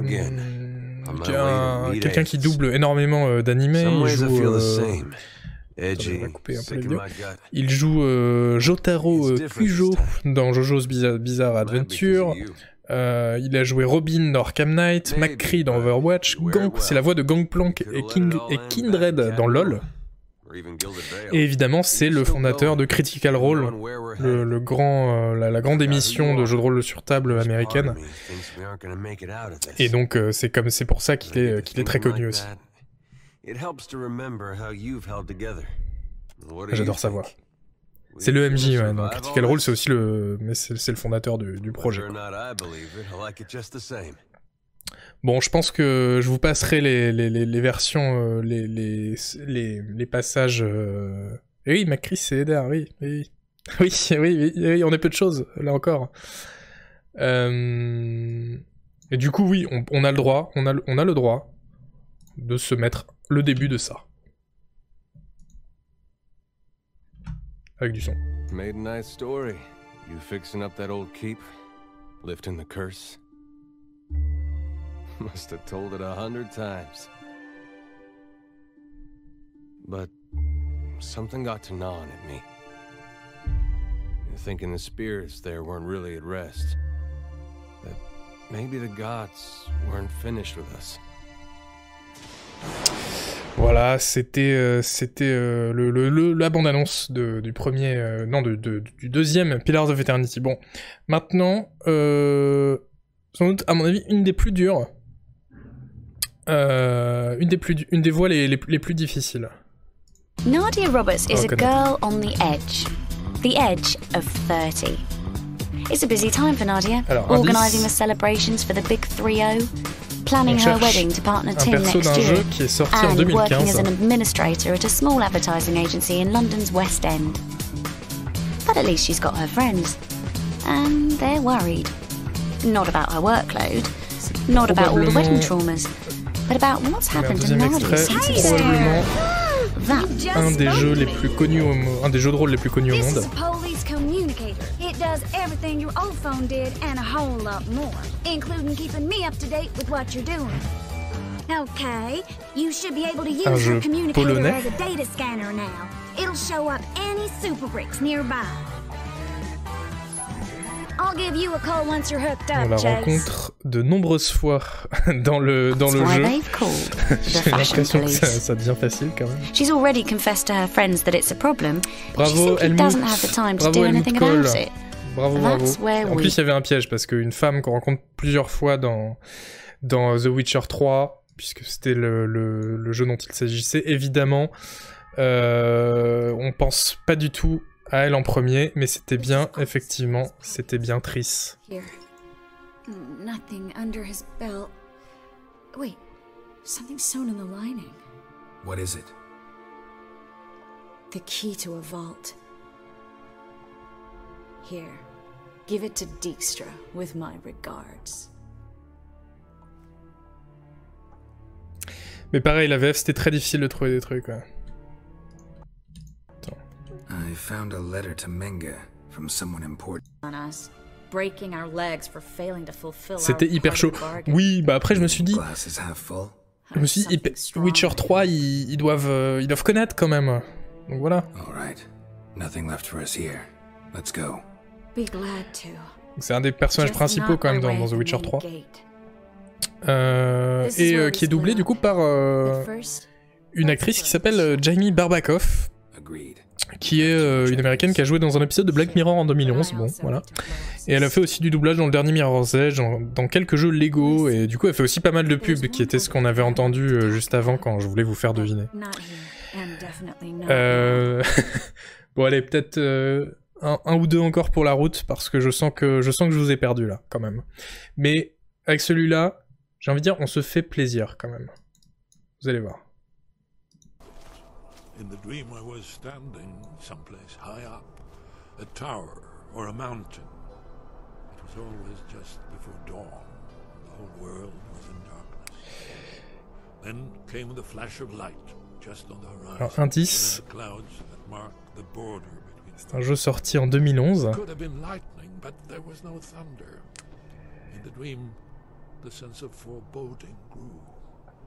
C'est un acteur qu'on connaît bien mais qui eu très peu de rôle dans le jeu vidéo.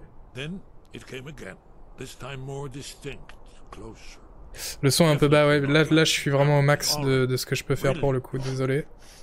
Pour cet extrait en tout cas.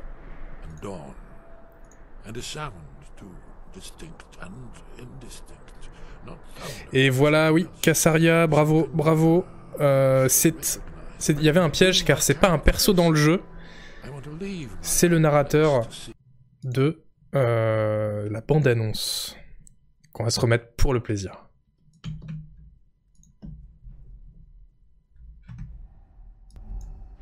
You should have acted. They're already here. The Elder Scrolls told of their return.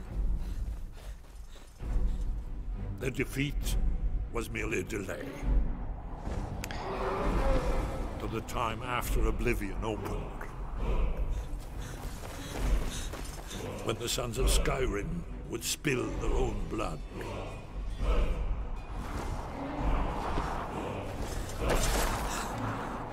But no one wanted to believe believe they even existed. And when the truth finally dawned, it dawns in fire.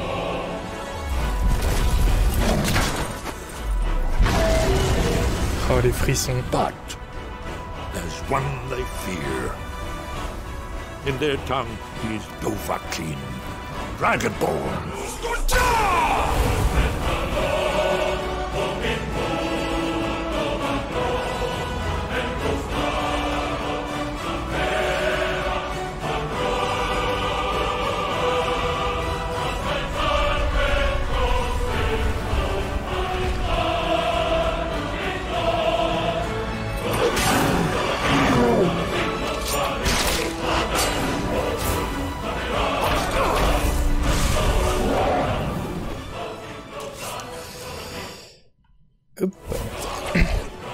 On dira ce qu'on veut sur Skyrim, mais quand même, cette bande-annonce, elle est incroyable en termes de, musique déjà. Et puis euh, juste euh, le, montage, la narration, le début euh, avec la voix donc que vous aurez reconnu de Max von Sydow, puisque c'était lui qu'on cherchait, qui faisait le narrateur dans Skyrim. Il joue aussi un perso, Elbern, dans, dans le jeu, mais bon, c'est pas son rôle principal, c'est quand même le narrateur de la bande-annonce. Salut Noël Malheur. Et cette musique, cette bande-annonce, ouais, elle est incroyable. C'est pour ça que je me suis dit, on va trouver.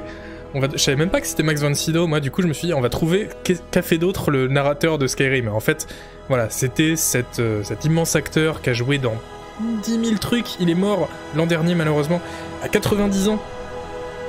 Il est passé par Game of Thrones, euh, c'est lui la, la, Raven à trois yeux là, le corbeau à trois yeux. Il est passé par Game of Thrones, Star Wars, il a joué dans Shutter Island, Dune, The Exorcist, Minority Report. Euh, c'est un des acteurs fétiches aussi de, c'était un des acteurs fétiches de Ingmar Bergman. Euh, il a joué dans Le Septième Saut, c'est lui qui joue aux échecs avec la mort.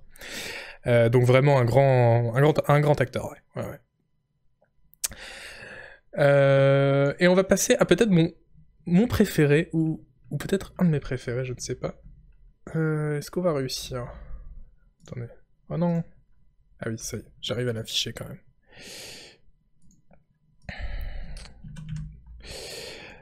Euh... Et là, et là, vraiment, si vous reconnaissez pas, je ne vous aime plus. Un commissaire au compte. Qu'est-ce que c'est? Un commissaire? Un comptable? Un commissaire au compte travaille en collaboration avec les chefs d'entreprise, responsables d'associations ou toute autre entité où l'intervention d'un commissaire au compte est nécessaire. 1875. Le rêve longtemps mûri et désiré par les fondateurs jésuites devient réalité. Cette réalité, c'est une université. L'université Saint-Joseph de Beyrouth, première université francophone au Liban et au Moyen-Orient. Ah, il a doublé un perso que vous connaissez forcément si vous regardez cette émission. Ten, mon fidèle compagnon de traversée m'est revenu. Impossible d'exprimer la joie que contient cette simple phrase. Je ne saurais jamais où ni comment il a vécu depuis le naufrage. Du moins je crois comprendre ce qu'il tenait éloigné de moi. Alors que je construisais comme un fou l'évasion, Il avait C'est un jeu sorti en 2019. Avec des grondements furieux. Et Je m'étais demandé dans mon aveuglement si crucial. les du naufrage suivi d'une longue il ne double pas dans la même langue que celle que vous entendez. Ne l'avait pas ramené à l'état sauvage. Incroyable suffisance. Le sauvage de nous deux, c'était moi. Et je ne doute pas que ce fut mon air farouche et mon visage égaré qui rebutèrent la pauvre bête, demeurée plus profondément civilisée que moi-même. Voilà, merci, il y en a qu'on trouvait. Ah là là, ben oui, évidemment. Évidemment que c'était lui. Hello, I'm Kim Kitsuragi. Lieutenant, Precinct 57. You must be from the 41st. Et oui, c'était c'est un doubleur fran- français Okay then. qui fait Kim Kitsuragi. It looks like we had a little scheduling error on Sunday. Saturday too, actually. Have you had time to talk to the manager here? C'était hyper chaud, ouais, ouais, ouais. Mais le mec est trop Then fort. we should ask him for a rundown of the area. Get me up to speed. I understand the scene is out back, right? It also wouldn't hurt Oui, il y a un peu le timbre de HAL police are 236, finally oui. In full force, I mean. Have you mapped out the initial interviews? Yes, of course. At the 57th, we like to prepare an initial list of persons of interest and then just skim the surface. Prepare the field, get to know the players. You Et donc lui, c'est Julian. Champenois, euh, un Français de Ok. 36 ans, qui prête euh, notamment sa voix euh, surtout pour des pubs en fait, des spots pour des banques, UNICEF, Toyota, voilà.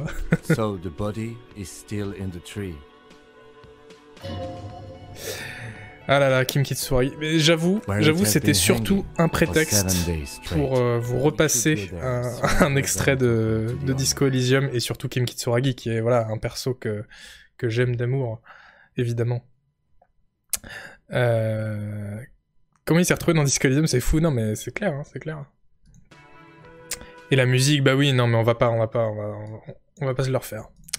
Bon, euh, abrégeons un peu parce que je sens que vous êtes pas, vous êtes pas, euh, vous êtes pas, vous êtes pas, vous êtes pas hyper bon à ce jeu en fait. hein. Donc là, j'avais prévu du niveau difficile. Là, c'était le niveau moyen. Après, j'ai le niveau difficile. Quoique, si ça se trouve, je me suis complètement gouré. Par exemple, lui, est-ce que, euh, est-ce que vous trouverez vraiment ou pas?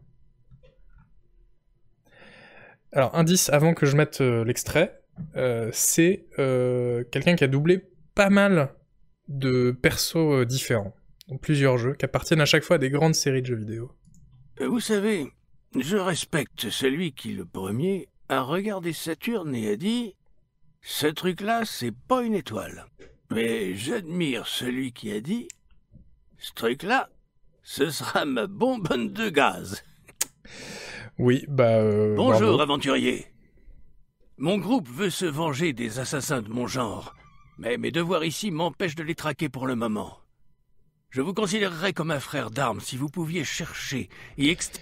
Oui, oui, évidemment, euh, je vais. Je, je vous le. Je vous le, le passe pas en entier, mais c'était effectivement. Descartes Kane. Si ces traductions sont correctes, Descartes Kane dans Diablo 3 et pas Diablo 2. force des enfers pourrait déjà être en chemin. Il faut prévenir le monde de l'arrivée des ténèbres.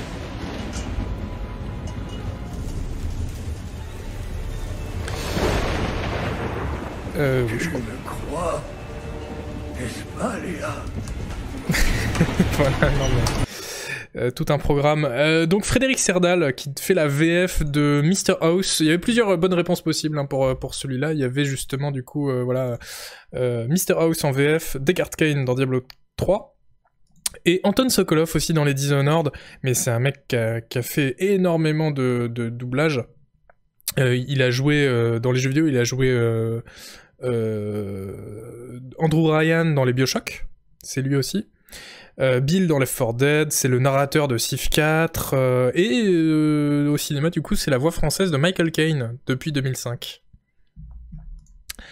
On, euh, on, euh, en apprend des choses. Ah oui non non mais c'est fou.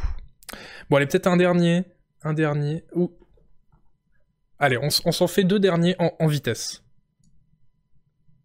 Mais vraiment en vitesse. Olivia went upstairs to call home. But Anara was still studying the embroidered sleeve when she heard the sound of a car engine outside. That was when she remembered they'd left the main house doors wide open. Anyone could walk right in. Alors, indice. She rewrapped the sleeve in the blue checkered cotton and left it on the kitchen table, hurrying through the sitting room to push the lace curtain aside and peer out. A banged up green pickup truck with teeth L'un des plus gros jeux de staccato 2020. that she thought everyone could surely hear, and it wasn't just from the cold. She clamped her jaw shut, rôle à la première but personne. the shuddering just spread down her limbs to her hands and knees. The writing brush shook in her grasp, dribbling black droplets across the table. Qui a eu un lancement catastrophique. She tightened her C'est grip pas le jeu qu'on her cherche, c'est la personne. Oui, je viens de le voir dans le chat. Bravo. Bravo JCFR. Bravo. Donc, euh, She wasn't the only. c'était effectivement. Panam Palmer. No time like the present. Okay. Go ahead. That was a joke. Listen, V. I believe I know where this is going. And not to your liking? No, it's not that. I also wish to talk about it, just not so openly. Et euh, truc amusant, c'est une comédienne euh, qui s'appelle Emily Wu Zeller, qui est dont le dont c'est le seul doublage de JV et qui lit surtout beaucoup de livres audio. Sounds like Du coup, euh, là, je vous avais mis un extrait de, je sais pas, d'un d'un de ses nombreux livres audio euh, qu'elle qu'elle a lu. didn't have a clue how you'd react. Voilà. Bon, c'est- et comme je vous disais, c'est difficile de trouver des, des bons extraits de dialogue, mais voilà, c'était sa voix. Et allez, on s'en fait un, un- un tout dernier euh, que je viens de spoiler parce que j'ai mal fait mes scènes, mais on va faire comme si. Alors ça, c'est un, alors c'est un extrait dans, dans un jeu vidéo, mais on cherche un autre mon jeu. enfance, on me dit que je suis spéciale. Une prodige au potentiel immense. Je suis venue chercher au sanctuaire des Ishari C'est pas Lara Croft. connaissances dispensées par les maîtres. Et il y a, ah, il y a des gens qui sont hyper forts dans le chat. hein. que des vieillards Hachiko, effrayés par bravo. Bravo, bravo. Donc ça, ce que vous entendez, c'est la sorcière de Diablo 3. prouver. Ok. Mais on cherchait autre chose. Mais les vieux livres et les prophéties qu'ils contenaient m'ont révélé tout ce qui pouvait On arriver. cherchait effectivement cette personne-là. Quand j'ai eu les données sur l'incident du relais Alpha, j'ai su que je devais agir. Liara Tsoni, euh, doublée par Laura Blanc, une comédienne avec un très très long CV, qui a doublé énormément de monde au cinéma. Je de dire en blind test. Non mais bravo à Chico. Euh, au cinéma, elle a, dou- elle a doublé dans Virgin Suicides, Scream 4, Benjamin Gates, Mission Impossible, des Marvel et j'en passe plein. Elle a aussi fait plein de jeux vidéo, c'est notamment Leliana dans Dragon Age Inquisition cas, et Chloé Fraser dans les Uncharted. Les archives sont très riches. Elles regorgent de données. Je pense avoir trouvé. Oui bah attendez, vous plaignez pas que c'est de la VO, parce que quand je mets de la, V- de la VO on se plaint que c'est pas de la VF. J'ai- mis un peu de tout, voilà tout. Ce n'est pas une arme. Pas encore. Ce sont des plans pour la construire. C'est plus que ce que nous avions jusque-là. Vous les Voilà, c'était euh, Enfin, Cerberus ne l'a pas verrouillé. c'était le grand jeu du doublage.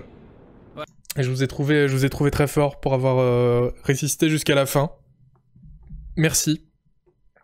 Euh, c'était dur, oui. C'était dur, mais il y a des gens qui ont trouvé tous les trucs, donc euh, quand même, bravo. Euh, et pour vous récompenser d'avoir trouvé et d'avoir euh, tenu jusqu'ici, euh, on, on passe au moment, euh, au moment, euh, comment dire, au, produit d'appel de cette émission. Euh, en tout cas, moi, c'est moi, c'est mon produit d'appel.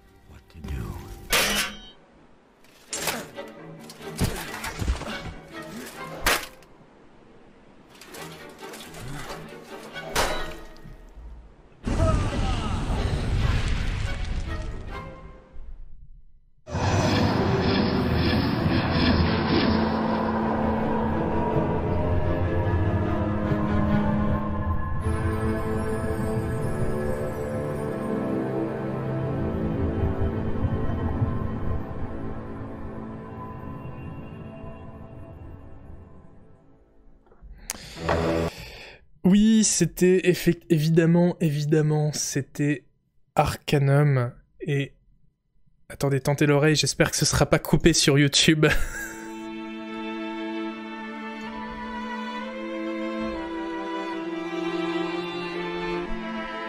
Ah, j'ai envie de pleurer.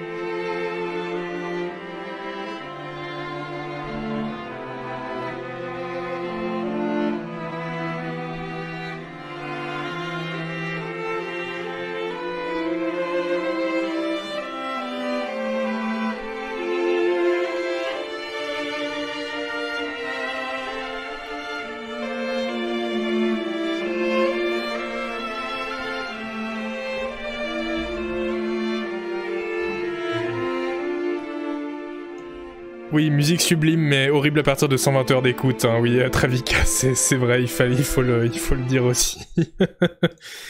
bon, je peux pas la mettre en fond tout le temps parce que j'ai peur que ça se fasse couper euh, après euh, dans, le, replay. Mais oui, l'idée c'était eff- effectivement qu'on discute un peu de, de deux arcanums. Euh, et euh, ce ce, la bande-annonce d'ailleurs que je vous avais passée, c'était une bande-annonce qu'ils avaient fait pour GOG. Euh, qui euh, qui euh, parce que sinon voilà la seule bande annonce qu'on pouvait trouver du jeu c'était une bande annonce de 2003 et donc ils en ont refait ils en ont refait oui c'est Ben Hodge le, le, com- le compositeur absolument. Et non non c'est pas Arcanum, Arcanum 2 hein, dont on va parler pas du tout. C'est le, le, rétro traditionnel dans dans Tronche de quête. Vous savez qu'on parle toujours un peu en longueur d'un jeu. Enfin toujours c'est le deuxième épisode mais c'est la règle euh, d'un jeu qui est sorti depuis, euh, depuis longtemps, euh, depuis longtemps ou pas longtemps d'ailleurs, mais qui est déjà sorti. Et, aujourd'hui, je me suis dit, la dernière fois on a fait Neo Scavenger en 2014, là je me suis dit on va prendre un jeu un peu plus vieux. Et pourquoi pas, pourquoi pas, pourquoi pas Arcanum? Alors j'ai hésité parce que je me suis dit non mais Arcanum quand même, c'est presque trop trop agréable, c'est presque trop sympa d'en parler.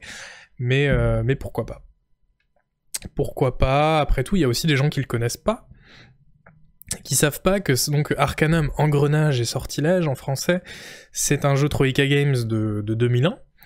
Euh, et comme tous les jeux Troika, hein, puisque Vampires the Masquerade Bloodlines c'était la même chose, c'était le, même studio, hein, on en parlait tout à l'heure.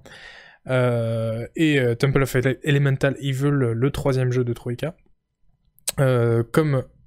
Va- on va boucler ça. hein comme ces autres jeux, c'était une horreur à la sortie, c'était bourré de bugs, de crash, d'erreurs, de trucs qui marchaient pas, enfin c'était un vrai scandale. Euh, D'ailleurs c'est drôle parce que le, jeu, de façon un peu célèbre, commence par un crash. Euh, bon, un crash de Zeppelin, mais c'est un crash quand même. Et après il y a les vrais crashs du, du jeu qui crashent jusqu'au jusqu'au bureau. Euh, mais euh, voilà, c'est aussi l'un des meilleurs jeux de rôle jamais créés, je pense, et je pense qu'on ne me dira pas trop le contraire dans le, dans le chat. Euh, et, et voilà, on va en parler parce qu'on est là aussi pour se faire plaisir. Et oui. Euh, rappelons peut-être un peu pourquoi, pourquoi c'était bien. Et c'est aussi que c'était une question d'univers. Puisque Arcanum, ça se passe dans un monde qui est pas seulement euh, médiéval fantastique, c'est aussi un monde où la technologie et la magie cohabitent. Euh, C'est-à-dire qu'il y a des, avancées technologiques euh, un peu de, l'ère victorienne qui côtoient des magiciens pur jus, comme on peut en croiser dans plein de jeux, sauf que les magiciens font détraquer un peu la technologie, et du coup ils sont un peu mal considérés dans pas mal de régions du jeu. hein. Il y a notamment un train avec... euh, un train, tout, tout, tout ce qu'il y a de plus normal, avec tout à l'arrière un wagon euh, dégueu, où c'est là qu'on met les magiciens, parce que si on les met plus à l'avant, ils détraquent le train. Euh, et ce qui est intéressant, c'est que c'est une société bah, corrompue et inégalitaire, comme dans plein de jeux de rôle, mais en fait, au lieu de passer ça sous silence pour nous donner de l'heroic fantasy, les devs en ont vraiment fait la matière de leur jeu. Euh, ce qui donne vraiment des, quêtes extraordinaires avec par exemple euh, bah, des orques qui se font exploiter et nous on est là pour aller euh, provoquer une grève dans, les usines quoi. Ou alors il y, a- aussi une enquête qui est, vraiment inoubliable sur pourquoi les gnomes qui sont un peu les, ultra riches ont autant de gardes de- du corps ogre alors que les ogres c'est normalement plutôt rare. Je vais pas spoiler mais c'est encore une super quête parce que voilà, ça explore le côté un peu bah voilà social du jeu. Le, les devs se sont dit qu'est-ce que, à quoi ça pourrait ressembler euh, euh, des, des quêtes dans un univers comme ça aussi euh, aussi avec des, des, des, couches des couches sociales aussi explosives quoi. L'autre truc qui était bien, je trouve, c'était que c'est un monde qui est assez incroyable à explorer, qui est très varié. Ça va de villes féeriques euh, dans les arbres à des cols de montagne euh, enneigés. Il y a des déserts post-apo. euh, Il y a une jungle et évidemment il y a Tarente, cette ville qui est, immense et à l'époque c'était, enfin je me rappelle, c'était un coup de massue quoi.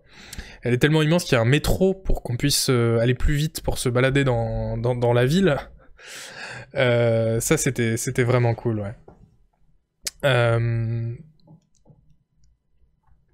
Le scénario fait ultra cliché au début, mais en fait, non, c'est bien. Ouais, ouais, ouais. Bah, ça commence un peu... Ouais, c'est ça, c'est un peu classique dans le...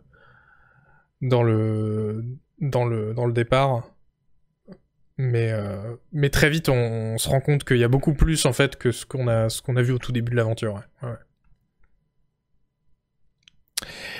Et euh, c'est très bien écrit aussi. Euh, je pense qu'on le note pas assez souvent pour, pour Arcanum. Euh, c'est euh, un jeu qui a des compagnons notamment qui sont hyper chouettes. Euh, des, des, des quêtes, ça je l'ai déjà dit, qui sont, qui sont vraiment, vraiment très prenantes. Et puis, bah voilà, les, compagnons comme Virgile, Virgile qui, est, qui, qui, est, qui est assez fabuleux, qui lui aussi d'ailleurs est doublé très bien par un comédien de talent. Salut Barfine, bonne nuit. Virgile est un enfer, bah voilà. Écoute, tout le monde n'a pas à être d'accord. C'est accessible ou c'est hardcore? Alors, c'est assez accessible, euh, je pense.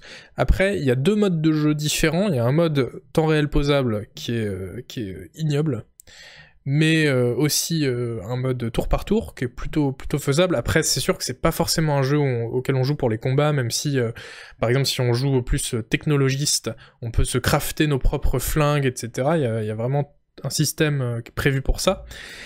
Et alors que de l'autre côté, si on joue plutôt magicien, parce qu'on a le choix, on peut aussi jouer un peu des deux. Euh, c'est que euh, il y a 16 éc- écoles de magie, 16 écoles de magie différentes dans le jeu, avec chacune euh, leur propre sort. Alors, euh, il y a les écoles, j'ai noté quelques exemples. Il y a la, terre, le feu, la divination, le mental, la transformation, la nature, l'illusion, l'invocation, le temporel, la nécromancie. Et donc, tout- toutes ces écoles-là ont leur propre sort différent. Et euh, alors, ce qui est souvent pointé comme un, un point négatif, voilà, je l'attendais, c'est que c'est, il y a pas mal de sorts inutiles ou déséquilibrés de certaines écoles. Mais en fait, moi, je trouve que ça rajoute vraiment aussi à l'immersion dans le jeu, et c'est aussi ça qui fait qu'on y croit et, qui rend ce système de magie euh, d'autant plus prenant, c'est que, bah oui, en fait, on se dit que si un système de magie existait vraiment, et bah il y aurait des sorts plus pétés que d'autres. Ça fait assez peu de doute que le sort, euh, enfin les sorts de l'école de nécromancie seraient un peu plus pétés que ceux de l'école de nature, quoi, par exemple. Et du coup, moi j'aime bien ce côté, ce déséquilibre euh, bah, qu'on découvre un peu en tâtonnant hein, dans le jeu. On se dit tiens, je vais apprendre tel sort. Ah ouais, ok, ça fait ça. Oui, bon, ok. Euh, c'est plutôt, plutôt intéressant. Merci Winterbird pour, pour Labo. Après, il y a des vrais problèmes de mécanique, hein, parce que par exemple, il y a. Voilà, tu joues le sort de nécromancie niveau 1, qui est le sort de, de. Pour faire des dégâts, le sort de base. Et euh, il, aurait fallu qu'il y en ait un peu plus dans d'autres écoles pour euh, rendre euh, différents builds viables. Mais bon, c'est- pas, pas très grave. Voilà, blessure, c'est ça. Et ouais, donc pour, on peut y jouer aujourd'hui. On peut y jouer aujourd'hui sans problème à mon avis. Alors il faut impérativement aller sur le site de Terra Arcanum pour télécharger le patch haute résolution qui est fait par un, modeur très connu dans le, milieu qui s'appelle Drog, D-R-O-G. Donc faut aller chez, euh, chez euh, Terra Arcanum. Euh, puisque sinon le, voilà, le, jeu s'adapte Enfin voilà, c'est du 4 tiers, sur nos écrans, c'est- ça, ça ne fonctionne pas. Et sur le même site Terra Arcanum, il y a aussi un patch non officiel avec tout, tout ce dont il y a besoin pour pour euh, pardon pour résoudre les bugs qui, euh, qui qui qui ont vraiment tiré le jeu vers le bas depuis depuis sa sortie quoi. Euh, donc installer ces deux modes, haute résolution et patch non officiel, et ça devrait rouler tout seul. Je fais quand le playthrough euh, Bonne question. Je pourrais effectivement, ça fait longtemps que j'ai pas joué. Ouais, ça fait quelques années que je l'ai pas fini. Ce serait pas mal, ouais. Pourquoi pas, pourquoi pas. Euh, après, euh, c'est vrai que c'est un jeu qui passe facilement sous le radar. hein. Je rappelle euh, de façon assez célèbre, Chris Avlon n'y avait jamais joué et jusqu'à ce qu'il soit forcé d'y jouer parce qu'il avait promis ça dans une reward d'un Kickstarter, d'un stretch goal où il avait dit si vous donnez autant, bah, je jouerai à Arcanum en live. Et il y avait joué. Et il avait découvert le jeu, quoi. C'était assez drôle. Et dire que j'ai cru que The Outer Worlds était la suite spirituelle d'Arcanum au début. Bah, Cassaria, on s'est tous fait avoir. hein. On s'est tous euh, et toutes fait avoir parce que... euh, Ouais, c'est vrai qu'il faut en parler. Hein. Troika Games, le studio qui a fait Arcanum et qui a fait Vampires the Masquerade Bloodlines, euh, c'était... c'était surtout trois développeurs. Il y avait Leonard Boyarski, Tim Kane et Jason D. Anderson. Euh, et c'était vraiment cette, euh, ce, ce triumvirate de, développeurs, de créateurs qui a, bah, qui a abouti à ces jeux vraiment dingues. Euh, et du coup, quand ils ont été réunis par la suite chez Obsidian il y a quelques années, enfin en tout cas Leonard, Leonard Boyarski et Tim Kane, Tim Kane qui est aussi, enfin et ces gens-là avaient aussi créé Fallout juste avant, hein, pour ceux qui n'ont pas suivi le, le, le mercato euh, des développeurs du, de- du début des années 2000. Donc, C'était les créateurs de Fallout qui ont ensuite fait Arcanum et euh, Vampires the Masquerade Bloodlines. Euh, ils ont ensuite été réunis, mais voilà, 20 ans après par, euh, par Obsidian, euh, qui leur a dit, ben, vous faites un peu le jeu que vous voulez, apparemment. Et ils ont fait The Outer Worlds, qui était euh, bah, pas si bien que ça en fait, et c'était vraiment très triste parce que justement tout le monde euh, attendait au tournant euh, le nouveau jeu des créateurs d'Arcanum et Fallout. Et ils ont fait un jeu qui, bah il y a, il y a- y a cette ironie très Tim Kane et ses, dessins rétro très très Leonard Boyarski avec ses entreprises, pardon, ses marques. Vous savez, il y a tout un, truc euh, critique du capitalisme, même s'ils veulent pas, surtout pas le dire, euh, avec des persos, euh, des, marques qui possèdent des planètes, et du coup les persos doivent doivent réciter des slogans de marque pendant les dialogues, sinon ils ont des pénalités ou je sais pas quoi. Mais, mais sinon le jeu est, le jeu est pas bien. Ouais, ça c'est un vrai problème. Enfin voilà, ça c'était euh, c'était Arcanum. Bah, ça me fait plaisir de d'en reparler quand même parce que on n'a pas souvent l'occasion, je trouve, euh, d'avoir un dialogue sur Arcanum. Et euh, alors que alors qu'on devrait, on devrait. Je sais pas si beaucoup de gens ici y ont joué ou ont des souvenirs du jeu.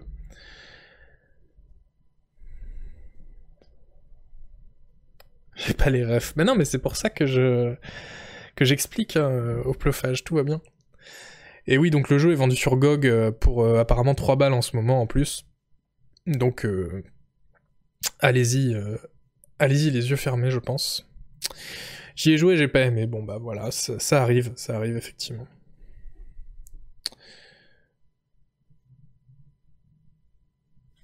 Je l'ai poncé. Oui, c'est ça, hein, comme dit Takran, le jeu était loin d'être parfait, mais il m'a beaucoup marqué. C'est vraiment euh, ça qu'on en retire, c'est qu'il y a des passages vraiment qui sont relous, euh, notamment des passages de donjons qui sont pas réussis, euh, et des quêtes peut-être qui sont un peu pétées, mais en fait, le reste rattrape tellement tout ça que, beaucoup de gens en sortent, voilà, avec une très très grande, de très très grands souvenirs, quoi.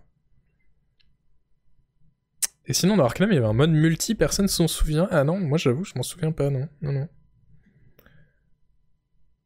Je me souviens que de la musique. Bah oui, mais la musique, comment oublier? Comment oublier? Je me souviens d'un truc avec les loups, là, je me suis fait bouffer mille fois au moins. Euh, ouais, il y avait des rencontres aléatoires euh, avec des loups, effectivement, pourquoi pas. Euh, le, vrai passage de combat obligé, c'est à un moment, c'était une passe enneigée dans les montagnes, avec plein de combats, et ça, c'était très compliqué. Je me souviens de l'orque cultivé qu'on trouvait dans un musée et qui nous expliquait qu'il préférait être exposé que vivre sa condition d'orque dans la société. C'était super, oui. Pierrepont, ouais, je me rappelle aussi. C'était très chouette. Je l'ai fini trois fois. Alors la fin euh, est critiquable, hein, ça, traîne un peu en longueur sur la fin, euh, avec des, donjons pas, forcément fous, mais par contre le scénario de la fin, je trouve, est vraiment chouette.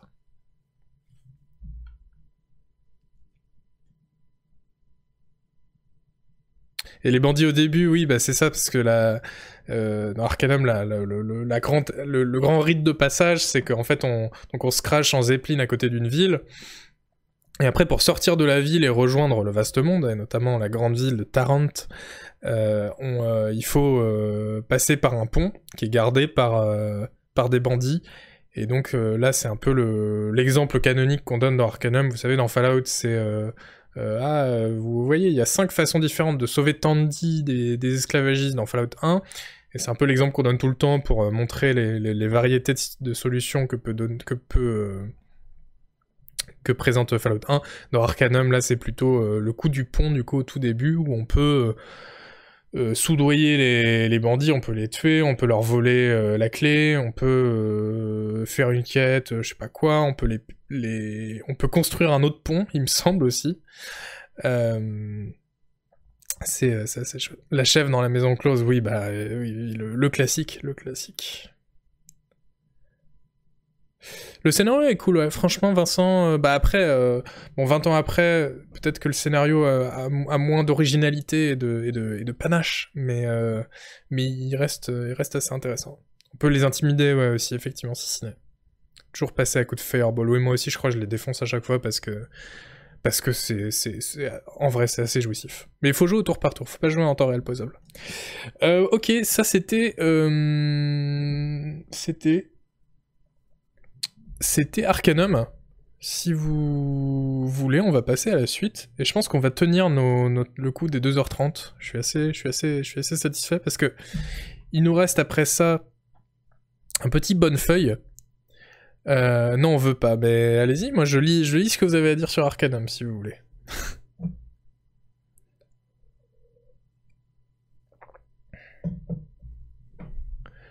Il y avait aussi des, bateaux pirates, je me souviens. Enfin, des, très beaux bateaux euh, en vue isométrique. C'est un des rares jeux à l'isométrique dans lequel on voit des, grands bateaux, euh, des grands voiliers, vous savez, euh, ship of the line, comme on disait.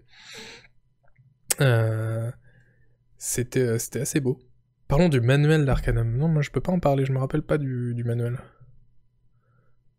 On veut une suite, bah oui, mais c'est ça, c'est le grand, c'est le grand, euh, le grand serpent de mer. La religion Panari, le meilleur nom, ouais. Ouais, la religion Panari, ouais. Ouais, Est-ce que je trouve des des screenshots?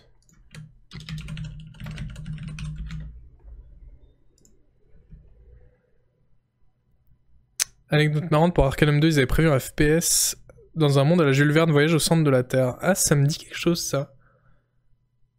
Effectivement.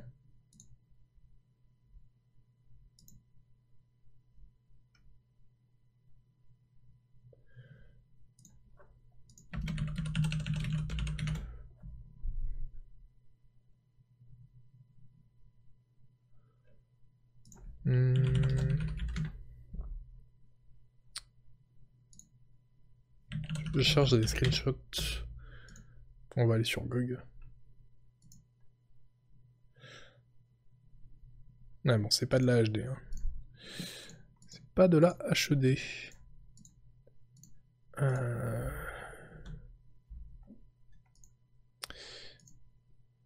Ah oui, non, mais on voit rien. Eh, vous voyez le bateau dont je parlais? C'était c'était quand même... Ah, fallait pas faire ça. C'était quand même un gros moment, ça.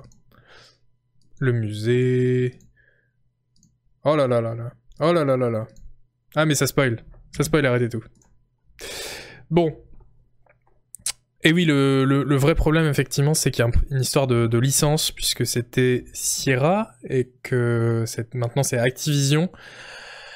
Et pour que Activision euh, lance Arcanum 2, je veux dire, on n'est pas... euh, ça, ça va pas être tout de suite. Non, clairement. Bon, euh, merci d'en avoir parlé en tout cas avec moi parce que je suis toujours content de moi de, parler d'Arcanum. Et passons au dernier sujet, le bonne feuille. Donc, euh, vous savez que dans, dans Tronche de Quête, on essaie de faire des revues de presse parfois. Euh, où euh, voilà, je lis, euh, on lit ensemble euh, des articles sur le jeu de rôle. Alors là, j'avais peur en fait que l'émission dure trop longtemps, donc je me suis contenté d'un petit article et j'ai bien fait parce que on va être pile, pile dans le bon, timing. On va parler d'un article, d'un article un peu relou de euh, Screen Rant. Euh, Rant qui euh, qui a euh, qui qui a classé les Fallout les jeux Fallout du pire euh, au, au meilleur. Alors je voulais pas trop en faire une revue de presse euh, je voulais pas trop faire une revue de presse négative à la base. Mais quand j'ai tweeté cet article sur Twitter, euh, on m'a dit que ce serait rigolo, donc je me suis dit euh, pourquoi pas. Euh, alors, euh, apparemment, en plus, j'ai appris que Screen Rant, euh, c'est un site apparemment assez cauchemardesque, euh, qui n'est là que pour euh, récolter vos hate clics et euh, les gens sardinent sur Twitter, du, coup, des gens cliquent sur les articles, etc. Apparemment, leur, branche cinéma aussi fait du clickbait ignoble avec des opinions complètement pétées. Bon, là, je vous, vous cache pas que les, les, les, les, les opinions sont complètement pétées aussi dans cet article, hein, mais là, l'idée, c'est en fait, si j'ai choisi de faire quand même une revue de presse là-dessus, c'est pas du tout pour dire ah là là ils se sont trompés dans le classement, c'est celui-là qui est mieux que l'autre. Euh, c'est parce que je trouve que ça dit quelque chose de vachement intéressant sur euh, le, le, créateur de contenu, hein, puisque je n'ose pas dire le journaliste, euh, l'auteur de l'article. Et euh, je trouve que c'est- hyper révélateur la façon dont il écrit, notamment sur les vieux Fallout, euh, pour euh, se rendre compte de la façon dont une immense partie du grand public, en fait, voit les jeux de rôle. Et donc je pense que c'est un vrai intérêt d'en parler, en fait. Donc on va faire ça euh, rapidement, mais paragraphe par paragraphe. Alors malheureusement, j'ai pas, euh, j'ai pas euh, traduit parce que vraiment je voulais pas traduire ça. C'est vraiment, enfin c'est vraiment mauvais. hein, Je suis, je suis désolé. J'en ai parlé effectivement sur sur Twitter. Attendez parce que c'est peut-être mieux ça. Euh, alors, donc, euh, première... euh, Peut-être agrandir un peu, voilà. Voilà. Euh, dans le premier paragraphe, on nous dit que voilà, la série Fallout a subi d'immenses transformations, donc ça ok, hein, pas de problème, blablabla. Bla, Bon, à un moment il dit, du coup c'est pour ça que chaque jeu Fallout est vraiment unique, très différent des autres. Euh, ce que je ne comprends pas perso, puisque tous les Fallout ressemblent à un autre Fallout, donc euh, c'est un, peu étrange. À part, à part, euh, peut-être Fallout Tactics, qui est inexplicablement absent de l'article, je pense que c'est, une bonne indication du niveau de maîtrise du sujet hein, de, l'auteur, alors que c'est un tactical génial, hein, Fallout Tactics, je l'ai fait en, en stream en entier euh, l'an dernier, et c'était, enfin, c'est un jeu qui, est- qui, qui reste vraiment formidable. Euh, allez voir, allez voir sur YouTube, tout, est là. Euh, et bon, mais en fait, les choses se gâtent vraiment au paragraphe d'après. hein. Alors, on nous dit que voilà, euh, Fallout 3, blablabla, Bethesda a permis euh, aux joueurs d'explorer un monde ouvert immense. Alors ça, c'est vachement intéressant. Euh, c'est vachement intéressant parce que là, il y a une vraie confusion en fait sur qu'est-ce qu'un monde ouvert? Parce que si Fallout 3 c'est un monde ouvert, bah Fallout et Fallout 2 aussi en fait. Parce que Fallout 3, contrairement par exemple à Skyrim, qui est un vrai monde ouvert d'un seul tenant, ou euh, sans temps de chargement, euh, Fallout 3 c'est une série de grandes maps en fait qui sont euh, interconnectées par d'autres niveaux, des métros. Et euh, en plus c'est un gros couloir, mais, bon, mais, bon ça, ça euh, c'est pas, enfin, ayons la charité de ne pas en parler. Euh, et du coup, euh, et du coup dans dans dans euh, dans Fallout 2 c'est la même chose. Par exemple, il y a une carte du monde qui interconnecte des grandes maps. Donc euh, ça, pour moi je trouve ça intéressant parce que ça veut dire que monde ouvert quelque part euh, ça, ça, sous-entend que le monde ouvert en fait ne peut être qu'en 3D si, si vous voulez. Et ça je trouve ça je trouve ça bien pour euh, comprendre un peu l'état d'esprit avec lequel aborde une partie du public avec lequel aborde les, les jeux de rôle quoi. Euh, après, bon, après, il y a, différentes choses. euh, voilà, on nous dit que ça, a lieu dans les environnements de Bethesda hyper interactifs.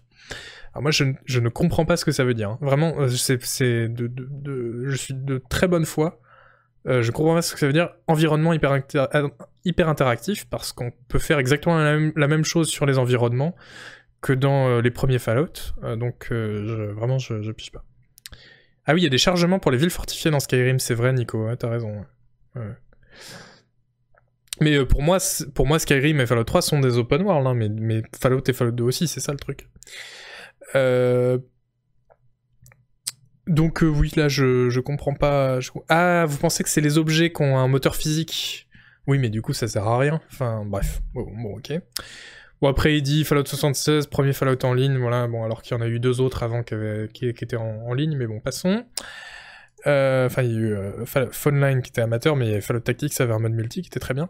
Passons à ce super euh, paragraphe, hein, les pires jeux, Fallout 1 et Fallout 2. Bon, évidemment, évidemment, moi, je, je, suis pas d'accord, mais là, l'idée, c'est pas tellement de, je vous disais, moi, ça m'intéresse pas de lire l'article et de vous dire, ah mais là, il s'est trompé parce que vraiment, c'est les meilleurs. Chacun, chacun se fera son avis. Dans ce qui est intéressant, c'est les arguments. À un moment, ils disent, euh, voilà, c'est très différent des Fallout euh, modernes. Bon, ça, ça ok, hein, tout à fait. Euh, puisque Fallout 1 et 2 sont des jeux, sont des point and click en tour par tour, des jeux d'aventure point and click. Alors ça, c'est vraiment fou. Parce que, enfin pour moi, c'est vraiment crucial, quoi. Ce, ce côté point and click adventure. Parce que pourquoi point and click? Parce qu'ils sont vus du dessus, en fait. Enfin, oui, c'est clairement ça, parce que si c'était que... S'ils disaient point and click parce qu'on utilise la souris pour pointer et cliquer, bah le dernier Doom, euh, c'est aussi un point and click, euh, euh, puisqu'on utilise la souris pour tirer sur les méchants. Enfin, je, je, je, pige pas, mais... Mais pour moi, ça sous-entend vraiment que... euh, Enfin, c'est pas pour moi, c'est que cette phrase sous-entend clairement qu'un jeu de rôle, du coup, un vrai jeu de rôle, c'est un jeu en 3D. En fait, c'est un jeu AAA en 3D. Et bon, évidemment, c'est, complètement idiot comme point de vue, euh, mais ce, qui est, ce qui est intéressant, c'est que ça reflète, sans doute, à mon avis, une grande partie de, de ce que pensent en fait euh, les, les joueurs, quoi. Parce que, parce que le terme de jeu de rôle a évolué, a été, on, l'a fait évoluer pour euh, devenir moins un synonyme de fond qu'un synonyme de forme. Mais ça, je pense qu'on en reparlera pas mal dans, dans les tronches de quête à venir, parce que voilà, il y a tout un truc à dire sur... euh, Enfin, il y a tout un tas de trucs à dire sur cette étiquette de jeu de rôle qui est devenue... qui était avant un vrai outil pour décrire, et qui est devenu un outil marketing plutôt à la place. Donc c'est pas... c'est vraiment pas la même chose. Bon, après, on dit que le gameplay les et, les, les graphismes sont, sont vraiment obsolètes. Euh, alors qu'en fait, bah, là encore, on continue de sortir des jeux comme ça. Donc pourquoi euh, obsolète Alors obsolète, c'est très drôle parce que ça, signifie que, euh, enfin, ça sous-entend clairement que isomé- l'isométrique, la 2D, c'est la version primitive de la vue euh, FPS ou TPS des grands CRPG modernes, hein, euh, les nouveaux Fallout, The Witcher 3, Cyberpunk, euh, et que du coup cette vue FPS, c'en est l'évolution naturelle, si vous voulez, de cette vue isométrique. Ce qui est, une façon de penser euh, qui, est, fausse, mais là encore, qui est vachement euh, révélatrice du, pour qui euh, parce que je pense que oui effectivement pour une grande partie du, public oui en fait c'est évident que les jeux avant ils étaient en 2D maintenant ils sont en 3D et bah c'est un progrès. Bah évidemment que si, on peut faire tous les jeux en 3D c'est mieux. Ça je pense que pour pour plein de gens en fait c'est c'est c'est même pas une question qui se pose euh, c'est pour ça euh, d'ailleurs qu'on a besoin hein, des, jeux indés qui, qui continuent de faire des jeux qui ne sont pas euh, des AAA euh, en vue FPS et de dire mais qui disent ben non en fait ça a une vraie un vrai charme une vraie utilité et c'est juste un parti pris de design différent d'utiliser une vue vue du dessus par exemple. Euh, Bon, après, qu'est-ce qui se passe Euh, Oui, là, on dit euh, dans le Fallout 2, habitant de l'abri, bon, c'est une erreur factuelle, mais c'est pas grave. Euh, Et surtout, euh, alors là, alors ça j'adore, ça j'adore. Les vieux Fallout ils sont nuls parce que ils étaient lents et leur gameplay était lacunaire. Alors ça, euh, ça c'est assez fou. Alors déjà lent, je suis pas sûr que ce soit vrai, mais ça c'est vraiment euh, bon, c'est vraiment euh, subjectif et, un peu hors sujet. Parce qu'à mon avis, on a à peu près autant d'actions à la minute, on tue autant de gens à la minute dans Fallout 2, à mon avis, que dans Fallout 3, faudrait faire le, calcul, mais... Mais, mais, ju- mais justement, comme c'est pas de l'action en 3D, eh ben ça compte pas. Et c'est ce que veut aussi dire, en fait, ce, ce gameplay lacu- lacunaire, euh, qui, qui, qui veut dire que en fait, Fallout 3 et Fallout 4, bah, ils ont des mécaniques plus fouillées, plus complexes, plus profondes. Euh, alors que c'est faux. Mais du coup, c'est vachement intéressant de voir comment juste le visuel, juste le point de vue de la caméra, euh, influence la perception qu'on a des mécaniques. Euh, C'est-à-dire, il dit pas les combats sont moins agréables dans Fallout 2, ce que je pourrais complètement comprendre, hein, ok, pourquoi pas. Il dit ils sont trop basiques, mais alors que c'est la même chose. Dans Fallout 3, il y a même le, système de visée précise d'un membre là qui a été le, le VATS, qui a été euh, repris. Donc ça, c'est vraiment fou de voir que voilà que le le, point de vue de la caméra euh, influence euh, comment on perçoit les, les le, design du jeu quoi. Bon voilà, après je vous passe le reste de l'article. Ah, ici il y a un moment qui est marrant, il dit... Il dit voilà, Fallout New- Vegas euh, n'est pas... euh, ne- ne- n'est pas très bon pour, euh, pour expliquer le, tout l'historique de la guerre du monde de Fallout. Ce qui est un point négatif du jeu, c'est qu'il explique mal le, il explique pas assez le lore en fait. Voilà. Et, et, et ça c'est aussi un, ça c'est aussi intéressant comme comme comme argument parce que euh, j'ai déjà vu ce débat-là, notamment au cinéma, où des gens disaient, mais en fait, il y a 40 ans au cinéma, on pouvait faire des allusions à des trucs dans les scénarios, faire des petites phrases en passant, des allusions à des événements qui n'étaient pas expliqués dans le reste du film, alors que maintenant, euh, en fait, non, on est obligé de, tout expliquer, de tout, euh, vous voyez, euh, sp- spoon feed comme on dit euh, le, spectateur. Alors moi le cinéma c'est pas c'est pas mon domaine d'expertise donc euh, je, je je sais pas si c'est vrai.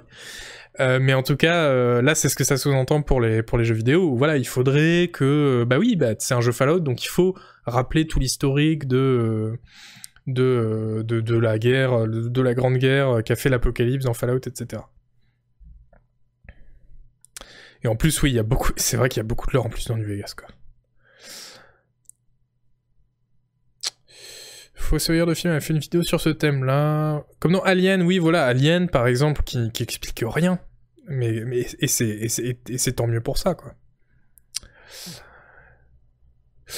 Donc voilà, euh, bref. Donc euh, oui, le classement, c'était euh, Fallout 1 et 2, puis Fallout 76, puis Fallout New Vegas, puis Fallout 3, puis Fallout 4.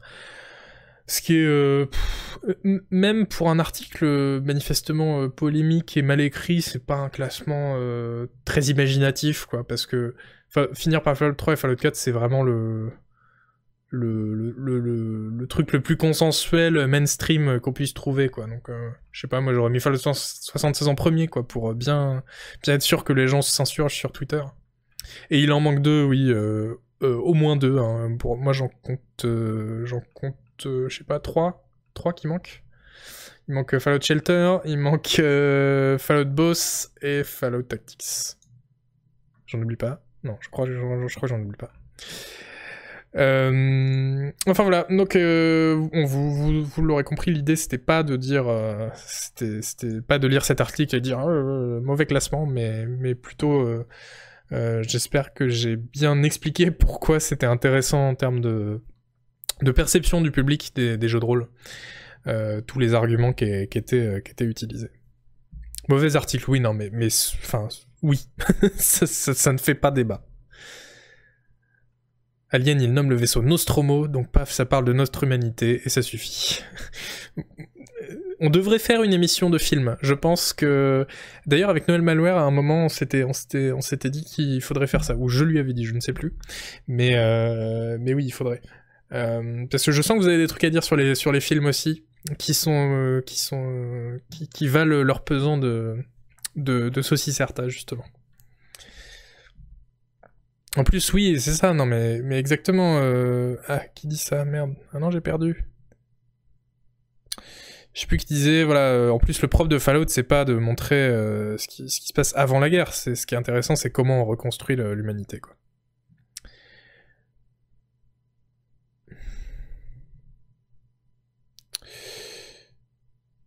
Que des films adaptés de jeux vidéo, des films qui parlent de JV, ah ouais, bon, ce serait un peu limitant quand même. Mais on peut faire des, on peut faire des hors-séries sur le cinéma. Peux-tu donner ton classement visuel euh, non, parce que j'ai pas beaucoup réfléchi à la question et je sais pas si c'est très euh, intéressant euh, intellectuellement de faire des tops de, séries, mais euh, mais moi les ceux que je préfère c'est les vieux, voilà. On, on peut on peut au moins dire ça. Oui, enfin comment on la reconstruit pas, oui. Parce que c'est vrai que tous les Fallout finissent sur euh, soit une explosion nucléaire, soit euh, euh, une remise à zéro de la région. oui, c'est Effectivement. Eh ben écoutez, je pense que ça va nous, amener tranquillement à notre. Je préfère les vieux. Non, il faut pas sortir du contexte, Oni. À notre conclusion. Euh... oh, vous parlez beaucoup, j'arrive pas à tout lire. En termes d'écart énorme de perception et d'attente, nous dit Mikami, euh, il y a aussi du lourd côté MMORPG avec toujours les jeux qui ont de jolis graphismes encensés et qui sont investis en Kickstarter et se ramassent régulièrement, souvent faute de gameplay, tandis que ceux avec du gameplay réfléchi mais moins de graphisme se ramassent dès le début et crèvent sur le bord de la route. Ouais, après euh, c'est clair, après cette dichotomie euh, entre, euh, voilà, d'un côté les, beaux jeux et les mauvais jeux et leur, per- leur perception, elle est vraiment présente dans tout le jeu vidéo, hein, de toute façon.